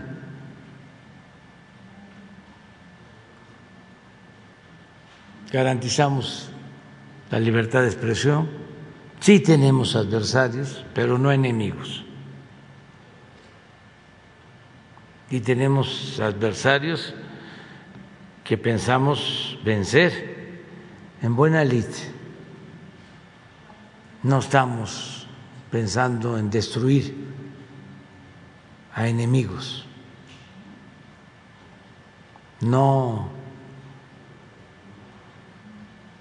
odiamos y tenemos que eh, ganar con argumentos, con la razón. Cuando Alito habla de no matar a presidentes con balas, sino de hambre, pues a periodistas, perdón, periodistas, no con, hambre, no, con, no con balas, sino de hambre. Qué fuerte declaración, presidente, en este contexto que también se vive en el país. Pues bueno, ¿a qué nos no, estamos...? No quiero este, opinar sobre eso. Es que este, no ayuda. No ayuda. Hay que eh, cuidar, como decía Ángeles, eh, la vida. Eso es lo más sagrado, lo más sublime, la vida de cualquier persona. Entonces, no meternos a esas cosas, ¿no? O sea, eh, no desearle mal a nadie, eh, no odiar, eh, todas las religiones sostienen el principio del amor al prójimo. Y, lo he dicho, los libres pensadores también son partidarios de la solidaridad, de la fraternidad. Por algo se incluyó cuando la Revolución Francesa lo de libertad, igualdad, fraternidad. Entonces, este, buscar eso y vamos bien. Eh, no deja de haber polémica y cuestionamientos, algunas amenazas, pero no pasa a mayores. En el caso de los periodistas asesinados, se está procurando que se aclaren los motivos, se detengan los responsables y también se busca evitar los ambientes de, violencia. Y ahí vamos, avanzando. Y estoy convencido de que no es solo atender el bienestar material, sino que es importantísimo el bienestar del alma, el fortalecimiento de los valores culturales, morales, espirituales. Creo que eh, esa es la corriente de pensamiento que debemos todos impulsar para contrarrestar lo que se vino promoviendo durante el periodo neoliberal, el individualismo, la búsqueda de lo material, el triunfar a toda costa, sin escrúpulos morales de ninguna índole, situar el dinero como lo máximo, lo que sea Hidalgo, que el dios de los oligarcas era el dinero, el que se atienda a los jóvenes, que se hable más sobre las drogas, que se sigan abriendo eh, opciones para los jóvenes, que nadie se sienta eh, solo, desamparado, que eh, se tenga derecho a la felicidad, todo eso, que no se rompan las familias.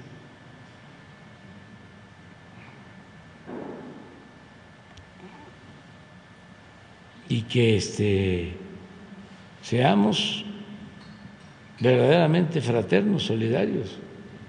En las urnas se verá reflejada la calidad, el liderazgo de los dirigentes. En las urnas se verá reflejada la calidad y el liderazgo de los dirigentes en esas próximas elecciones. Se verá reflejado en las urnas la calidad de los dirigentes políticos de partidos. No sé, porque eso la gente lo va a decidir. Gracias. Presidente, en otro tema, después de su gira por Centroamérica, pues pudimos percibir que usted es reconocido en esos países por sus programas sociales. Eh, la gente lo reconoce así, eh, lo reconoce como un dirigente líder eh, en la región. Algunas posibilidades que tuvimos de entrevistar a personas de Guatemala, de Cuba, El Salvador, Belice. ¿Usted está pensando, pasando esta cumbre de las Américas, pasando esto, tendría pensado ir a una gira por Sudamérica ahora, concentrarse, pues, por ejemplo, con eh, presidentes como de Argentina, de Chile. Ya tiene usted una invitación abierta, por cierto, por parte de Alberto Fernández, el presidente de Argentina. ¿Iría a Sudamérica, Brasil después? Pues, este, la verdad eh, es que ya tengo muy poco tiempo. Ya, no sé, deben de ser dos años cuatro meses los que me faltan para entregar la presidencia, si me lo permite el Creador y la naturaleza. Entonces, tengo que aplicarme a fondo. Si me dicen cuáles son dos preocupaciones de acuerdo a mi trabajo, diría el tiempo y en segundo lugar el presupuesto. O sea, el tiempo para que podamos concluir.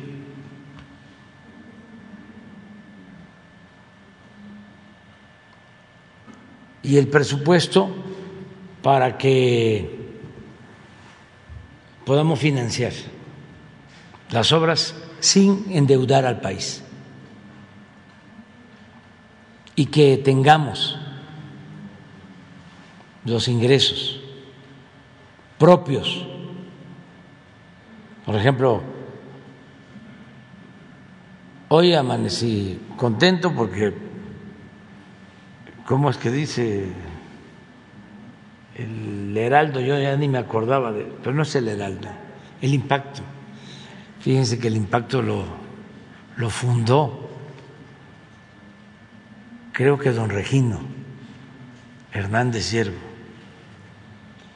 eh, no, paisanos nuestros dedicados al periodismo, don Regino Hernández Yergo y José Pajés Yergo, fundaron mm, tres revistas importantes. El hoy, el mañana y el siempre. y este don Regino fue muy buen periodista, él hizo aquella famosa entrevista a Villa. Este, no, pero el Herald es, es el impacto. No, no, yo creo que no tuvieron ellos que ver. Pero bueno, tenía tiempo, ya ni me acordaba que existía. Pero Hoy me levanté contento porque este, está bien la recaudación. A ver si la pones ahí. Estamos arriba en la recaudación. Y a eso iba también, inversión extranjera, que a ver si la ponemos. Miren esto es inversión extranjera, es histórica, histórica. Aún quitándole esto.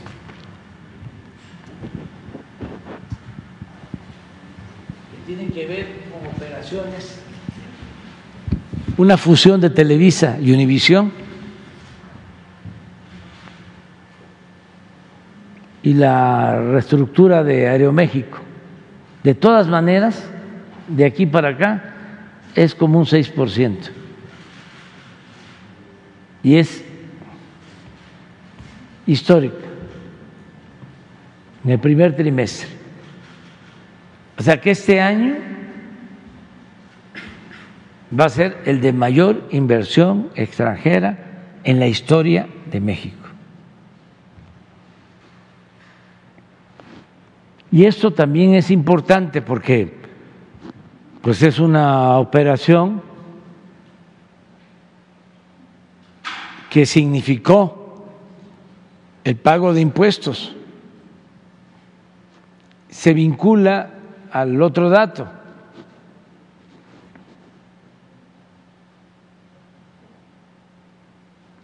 A este. Miren el impuesto sobre la renta. 17.7 de incremento con relación al mismo periodo del año pasado. Esto en términos reales. Si le agregamos los 7.8 de inflación, estamos hablando en términos nominales de 25% de incremento. Y aquí se ve de 841 mil millones a un billón 65 mil. El IVA está bajo en términos reales, términos cuantitativos no, pero en el total, estos son los ingresos tributarios 3.8 términos reales, y el total de ingresos del gobierno en términos reales 2.8. Esto es 10% con relación al 21 en términos nominales. Eso me tiene también bastante contento, vamos bien. También, fíjense, a ver si tienen la nota de la inflación, este, poco, pero se redujo. Y seguimos estando abajo de otros países. Y ahora vemos también este, la moneda. Es que habíamos quedado en los jueves no presentar, pero podemos, a lo mejor la, sí la tienen. Ahora les explico.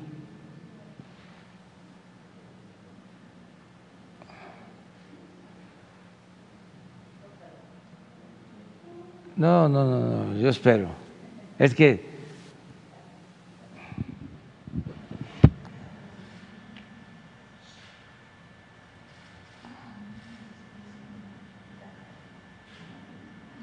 Este, les explico, por ejemplo, en el caso del peso, eh, no ha habido devaluación. Al contrario, desde que estamos en el gobierno el peso se ha fortalecido, se ha apreciado.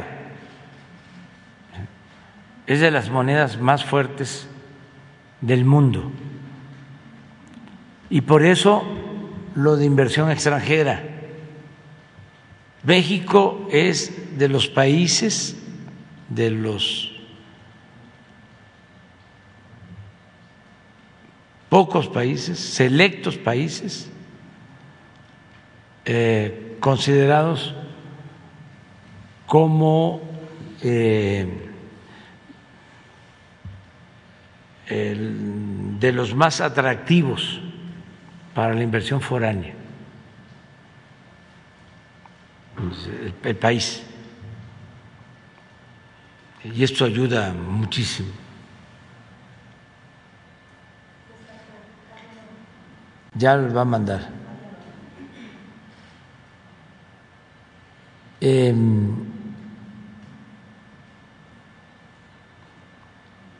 no sé, ayudaron muchas cosas. Por ejemplo, el no haber optado por deuda adicional. Eso nos ayudó mucho. Eh, apoyó muchísimo lo de las remesas, que es una fuente de financiamiento. Nos ayudó muchísimo haber conseguido la ratificación del tratado. Eso fue clave y nos ayuda mucho, mucho, mucho, mucho, mucho el que no hay corrupción. Pueden no estar de acuerdo con nosotros, por ejemplo ahora con esta diferencia con Vulcan, pero saben que ya no es como antes, de que todo lo arreglaban. Aunque destruyeran el territorio,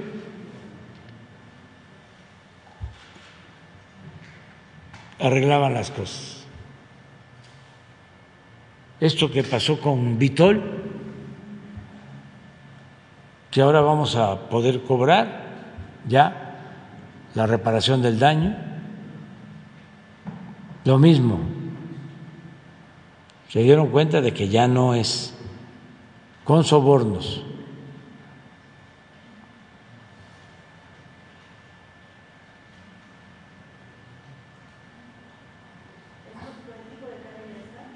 todo lo que se pueda. pues ya.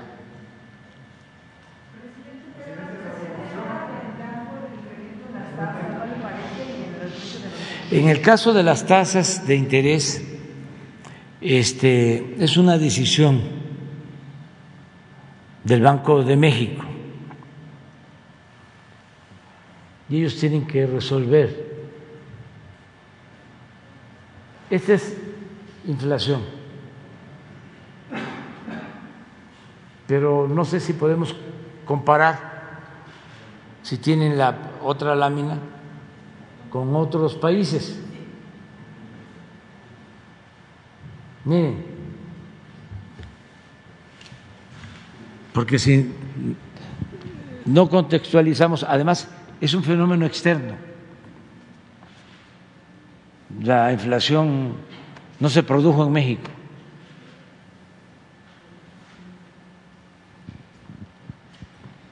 Rusia, Brasil, España, Chile, Colombia, Estados Unidos, México.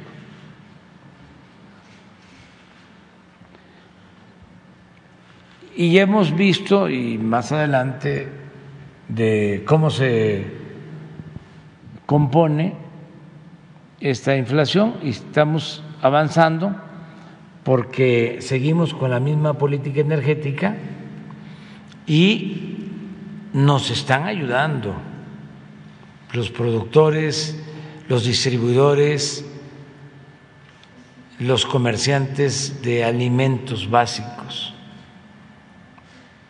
Está empezando la campaña, pero sí eh, se están moderando en los incrementos de precio.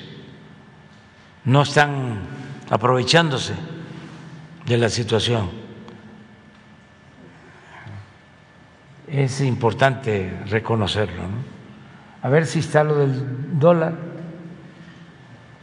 o lo que tengan de, de información. Todo, pásalo todo.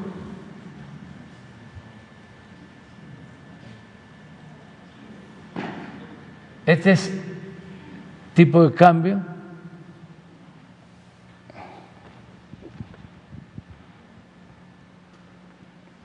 pero es 29 de, de abril. Ayer estaba abajo de, de 20, 19.80 más o menos. Y encontramos, lo encontramos aquí, 25.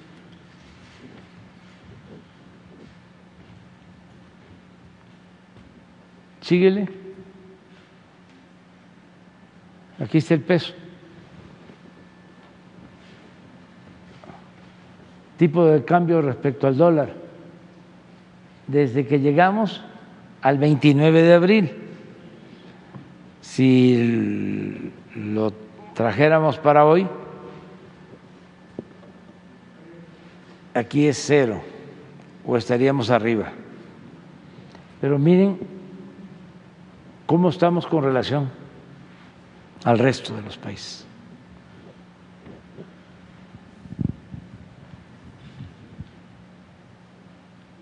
Sí. Esto es eh, cómo estaba el peso en otros sexenios, cómo fue. Pues aquí lo agarramos nosotros y lo mantenemos. Aquí hubo un incremento, aquí hubo un incremento, en todos. Entonces, ahí vamos. Ponle más. Sí. Esa es variación de tipo de cambio. Esas remesas, ahí traemos 17% arriba con relación al año pasado. Por eso, si seguimos así, sí podemos llegar a los 60 mil millones de dólares este año.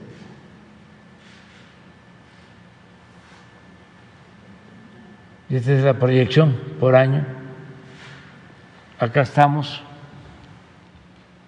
en remesas.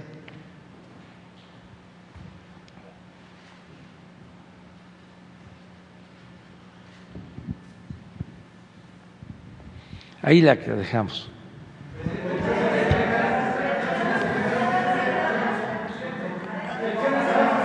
Cierra, cierras.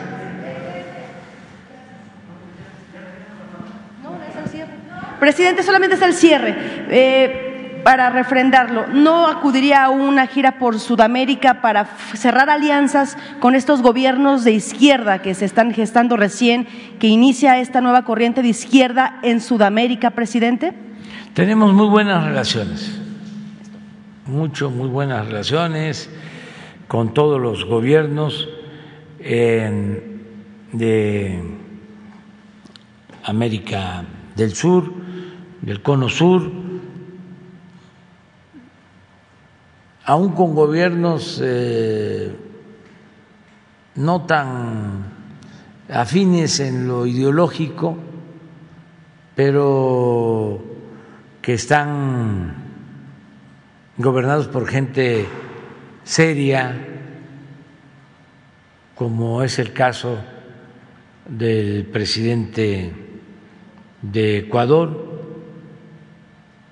Él es de origen banquero, pero es una persona eh, respetuosa,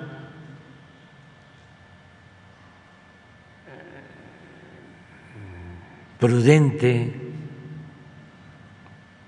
Estamos firmando con ellos un acuerdo comercial. Presidente Lazo. Y es muy buena la relación con el presidente del Perú, buenísima la relación. Eh, muy estrecha. Celebro que eh, este Perú con más estabilidad política, porque habían pasado por momentos difíciles, ahora siento que hay más gobernabilidad, más estabilidad, y esto ayuda mucho a los pueblos. En el caso del Perú estaba entrando el presidente y ya querían removerlo. Eso no ayuda. Eh, el caso del presidente Bori en Chile, pues es un aire fresco, joven, la gente de Chile optó por la democracia.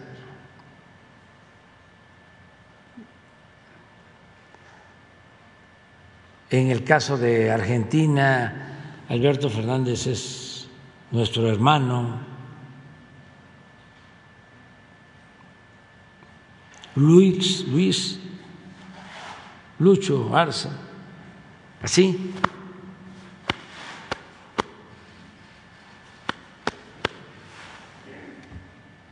nos tenemos mucho afecto, somos compañeros. En fin, muy bien, deseo que las elecciones en Colombia transcurran sin violencia.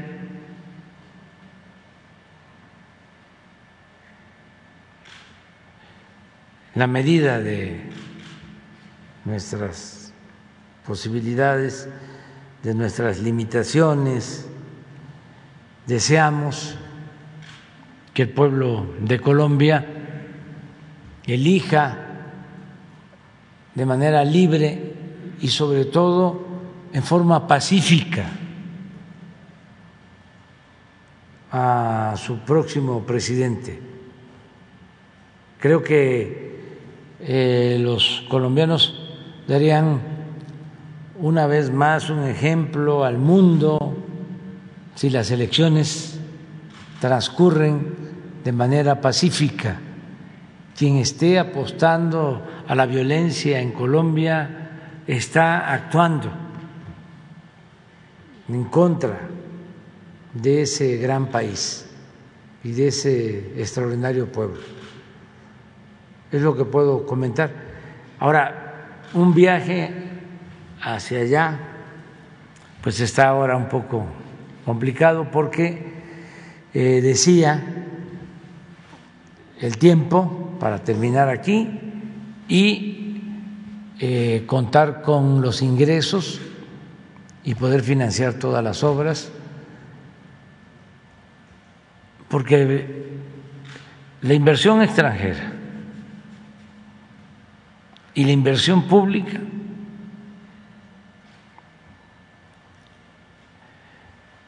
nos están generando crecimiento y empleos. Y cuando hablo de inversión foránea, inversión extranjera, incluyo las remesas. Y la inversión pública, lo que se está em, orientando al sureste, significa mucho trabajo muchos empleos en todas las obras. Entonces, si hay inversión, hay crecimiento, si hay crecimiento, hay empleos, si hay empleos, hay bienestar, si hay bienestar, hay paz, hay tranquilidad, gobernabilidad.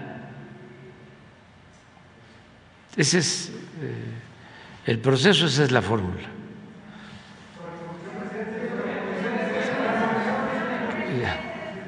Eh, eh, es que es de Sonora y si no, no le puedo decir, no le puedo decir que, venga mañana porque gracias, eh, gracias señor presidente. Demián Duarte del Sonora Power, Radio Sonora Telemax. Bueno, usted ya dijo que soy de Sonora. Es de gente educada ser agradecidos y nosotros en Sonora estamos muy agradecidos por su reciente visita, en particular porque usted fue a donde ningún otro presidente jamás había ido, muy en específico a la región de la Sierra Alta de Sonora, y muy en particular con los guarijíos allá en Mesa Colorada, también en Zaguaripa, en donde está la gente más sencilla de nuestro estado, pero también la más recia, ¿no? Este, la verdad es que los sonorenses estamos muy agradecidos. Y como dijo que va a ir en tres meses, es decir, en agosto, eh, queremos sugerirle eh, que visite Moctezuma es el corazón, el corazón de la Sierra de Sonora, eh, porque pues la gente ahí tiene, insistimos, pues muchas necesidades, muchos planteamientos todavía que hacerle. Está el caso de Nacosari que hemos, que hemos tratado aquí, este, entre, entre muchos otros temas. ya que estoy en, esta lógica de, reconocerle de los agradecimientos, la verdad es que mucho conmovió ayer el acto, válgame pues, de ¿cómo decirlo?, de, poner eh, los restos de Arnoldo Martínez en la rotonda de los hombres ilustres. Eh, en lo personal, yo soy hijo de una persona de izquierda, una, larga trayectoria de mi papá en las luchas de izquierda, él, estuvo en el PRT en particular, eh, don Rubén Duarte, este, que falleció hace tres años y la verdad es que ayer eh, a mí me conmovió mucho en lo personal, ¿no? Este, entonces, eh, gracias, señor presidente. señor presidente, bueno, entre muchos temas me contactaron, y yo sé que usted tiene un compromiso con la justicia este, social, en este caso me, contrató, me contactó un grupo de ex trabajadores de Ban Rural eh, que bueno, eh, tienen eh, pues más de 20 años que fueron separados de esa institución financiera, que no recibieron ni sus jubilaciones ni sus pensiones del IMSS, este, y que bueno, son personas que en su momento estaban en edad de trabajar, pero estamos hablando de hace 20 años, tenían 45, 47 años, hoy son, hoy son personas de la tercera edad y que no tienen este, desde entonces la perspectiva de encontrar trabajo, posiciones este, de ningún tipo, por, por la edad y por obviamente por el desgaste de los años este, y la cuestión del conflicto laboral que han venido cargando. Eh, señor presidente, en particular en este tema, el, el asunto ya está en manos del Instituto para regresar al pueblo lo robado está, bueno, pues eh, como, parte, por ejemplo, del tema de los ferrocarrileros que se ha estado atendiendo. me pidieron ellos eh, de veras encarecidamente, porque me dicen que son personas con muchas necesidades, enfermedades, etcétera, que le hiciera pues un llamado de auxilio este, a usted al respecto de su condición y su situación este, en lo particular. Entonces, eh, preguntarle si es posible que se retome y se le ponga atención en específico a los extrabajadores de Ban Rural, señor presidente. Sí, es algo parecido a los ferrocarrileros. Este, y tiene que ver con Ernesto Prieto, y le voy a pedir, además de Adán y de Alejandro Encinas, Ernesto Prieto, para ver qué, este, qué respuesta tenemos en los dos casos ¿no? para ustedes. Acerca de la visita próxima a Sonora, que todavía falta, van a hacer en tres meses, este, sí vamos a ir por allá, porque quiero hacer una supervisión del camino de Agua Prieta a Bavispe. Entonces, para bajar de Bavispe a Hermosillo, pues tenemos que pasar por Moctezuma, que es como un cruce de camino, es un sitio estratégico y ahí podemos llevar a cabo la reunión. Pero vamos este, a verlo y sí eh, vamos a seguir trabajando con Alfonso Durazo, que es un buen gobernador, y cumplirle a la gente en todo, y se va avanzando presidente. Bueno, en, el tema de la estabilidad económica, eh, que bueno, de lo que habló ahorita abundantemente, es muy interesante cómo nuestra moneda se ha fortalecido. Por ahí eh, en redes, este, yo leía un comentario que hacía alguien que usted sería de cerrar, por ejemplo, en las condiciones en las que está hoy el tipo de cambio. Eh, bueno, pues usted sería el primer presidente en 75 años que logra una ganancia eh, de nuestra moneda respecto al dólar. Creo que el último en este caso fue Miguel Ávila Camacho. Este asunto del fortalecimiento de la economía, bueno, pues en, en, particular, este, pues nos muestra mucho del carácter que ha tenido su administración al respecto de impulsar medidas contracíclicas y tener su propio modelo, porque había quien decía que usted nos iba a llevar al comunismo este, o al socialismo en su caso. Este, había quien decía, bueno, que el modelo neoliberal y la mano invisible del mercado pues era lo mejor que pudiéramos tener. Eh, es interesante porque también nos hemos fortalecido frente al euro, este, en particular observaba yo que está en, en 21-20 este, la, la, paridad este, respecto al euro. Entonces, en particular, señor presidente, preguntarle en este sentido si usted ya se fijó un objetivo al respecto de lo que pudiéramos tener en materia económica como país de aquí al cierre, ya que usted está hablando de que le quedan dos años con cuatro meses. Es decir, ¿cuál es la perspectiva? cómo ve el asunto del tipo de cambio, cómo ve el asunto del fortalecimiento de nuestra economía, si los mexicanos, bueno, podemos tener la esperanza, como lo planteamos hace creo que poco más de un año, este, allá en las inmediaciones de la pandemia aquí, y que usted hablaba de que existía la perspectiva de un nuevo milagro mexicano. Preguntarle esta, esta situación en particular. Muchas gracias. Pues este, eh, llevamos eh, desventaja porque en lo económico,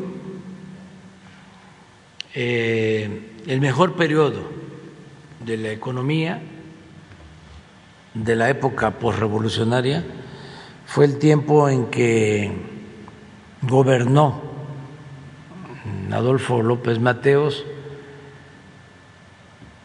y también Díaz Ordaz. Esos 12 años en que fue secretario de Hacienda Antonio Ortiz Mena. Ahí se lograron tres cosas importantes. Eh, no hubo devaluación, no hubo inflación y hubo crecimiento. Y la tasa de crecimiento anual fue de arriba del 5%. Eso sí fue un fenómeno. Esa era mi aspiración. Sigue siendo, pero se nos eh, presentó lo de la pandemia y nos tumbó la economía y se complicaron las cosas. Entonces, de esas tres eh, variables, pues eh, yo sí pienso que en el peso vamos a continuar. Y que sí el peso mexicano está más fortalecido el euro. Eso lo puedo decir. Este y no ha habido depreciación. En el caso de crecimiento, pues apenas nos estamos reponiendo de cómo estábamos antes de la pandemia. Y yo espero que sí eh, se siga creciendo, no descarto que en el tiempo que nos quede el crecimiento sea mayor. Y en lo de la inflación también tengo este, eh, motivos para el optimismo. Creo que vamos a poder controlar la inflación y se va a cumplir con los pronósticos o con las proyecciones del Banco de México.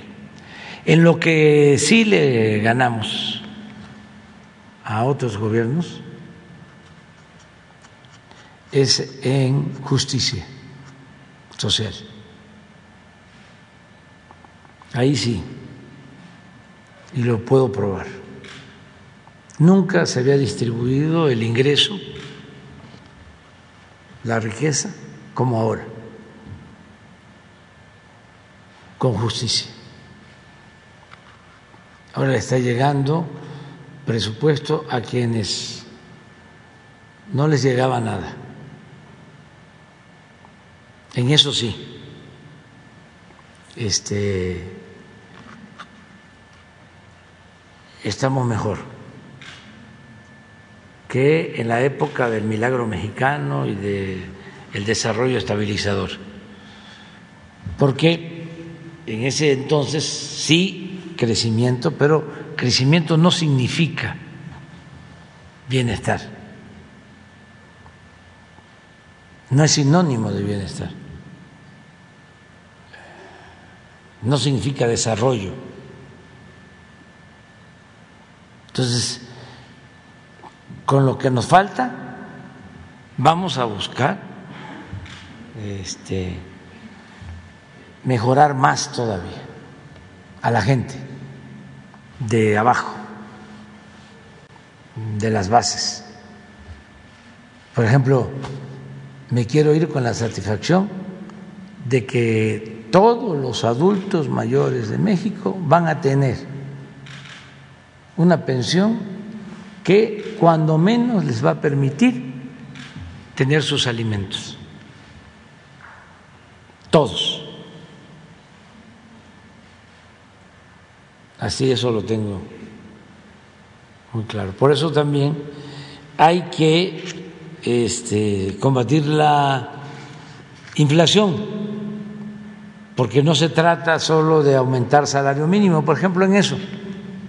Ahí mm, llevaba más de 40 años que no había incrementos al salario como ahora.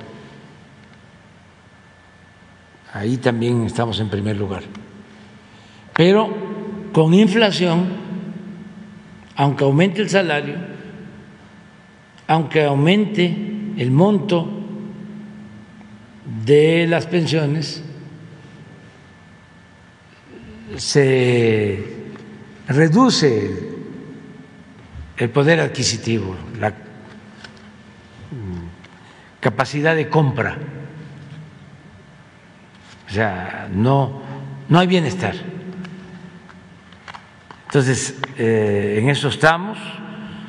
Eh, yo espero que nos siga yendo bien no hay razón para eh, pensar en que va el país a entrar en crisis en lo económico. Nosotros estamos protegidos eh, porque no eh, hay una deuda exagerada, porque tenemos ingresos, porque no estamos gastando más de lo que ingresa la hacienda pública, hay disciplina financiera, ya hay inversión y la gente está eh, teniendo confianza. Siempre digo lo que siento, lo que me sale de mi corazón, de, de mi alma, y allá en Desemboque, allá con los seres, dije que desde que estoy en el gobierno, no solo le ha ido bien a los pobres, a la gente más humilde, sino que ningún rico ha perdido dinero. De los de arriba, puede ser que los medianos, pero cuando me reúno con los que tienen más y están invirtiendo en México y confiando en México, les pregunto cómo les va. Por ejemplo, allá en tu estado, a los mineros. Eh, tienen la suerte de que el precio de los minerales está arriba y les ha ido muy bien. Le pregunto a otros y les va bien y luego veo publicaciones y estoy informado, no hay nadie que se queje. Me acuerdo que hace como un año yo creo que ya este, se repuso, solo uno de los 30 con más dinero en México había perdido. Y eso poco. Yo creo que a estas alturas ya se recuperó. Entonces, es a todos, pero procurando hacer conciencia de que no es nada más acumular dinero arriba y dejar desprotegido a los de abajo, sino que el gobierno lo primero que tiene que hacer es apoyar a los de abajo. Y a mí me da gusto de que, eh, por ejemplo, Televisa, y mando a felicitar a los directivos, porque es obligación pagar los impuestos de todos.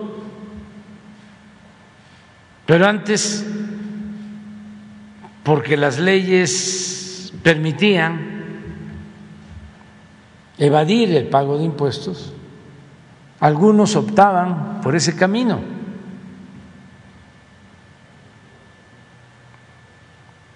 y no pagaban impuestos. Imagínense lo que es que Televisa pague 10, 12 mil millones de pesos, que Bimbo venda una pequeña empresa, la de las paletas payaso, Ricolino y este y paguen más de tres mil millones. Y le, le explicaba yo este, al dueño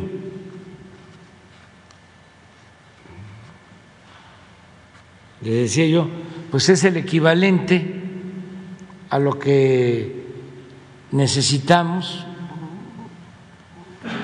para iniciar la construcción de los caminos en la zona más pobre de México, en la montaña de Guerrero. Para allá va ese dinero. se entusiasmó cuando le dije que también eso es importante. Eh, si no se paga, eh, en algunos casos es porque se tenía la idea aparte de que siempre está la tentación, ¿no? De el dinero mal habido, ¿no? Pero aparte, la justificación. ¿Para qué pago impuestos si se lo van a robar? Ahora no. Ahora cuidamos que nadie se robe el dinero del presupuesto. Y por eso todo el mundo está contribuyendo. Y felicito a estos empresarios que están pagando. Casi todos están contribuyendo. Todos. hay, no tengo quejas de que Slim no esté pagando. Estamos hablando de alguien que tiene un, un poco, ¿no? Bueno, ya, ya nos vamos. Ya. Mañana. Sin lista, sin lista. Sin lista. Y saben, también un exhorto, ¿no? Respetuoso, cariñoso, fraterno. Este, ayuden para que los que eh, lleven tiempo sin preguntar tengan posibilidad, ¿sí? Porque pues yo me puedo equivocar y estarle dando la palabra siempre a, a los mismos. Jesús está malito, este, pues yo creo que debe de tener eh, COVID, pero leve, este, y decidió estar fuera. Mañana se hace la prueba y le deseamos que se recupere pronto. Bueno.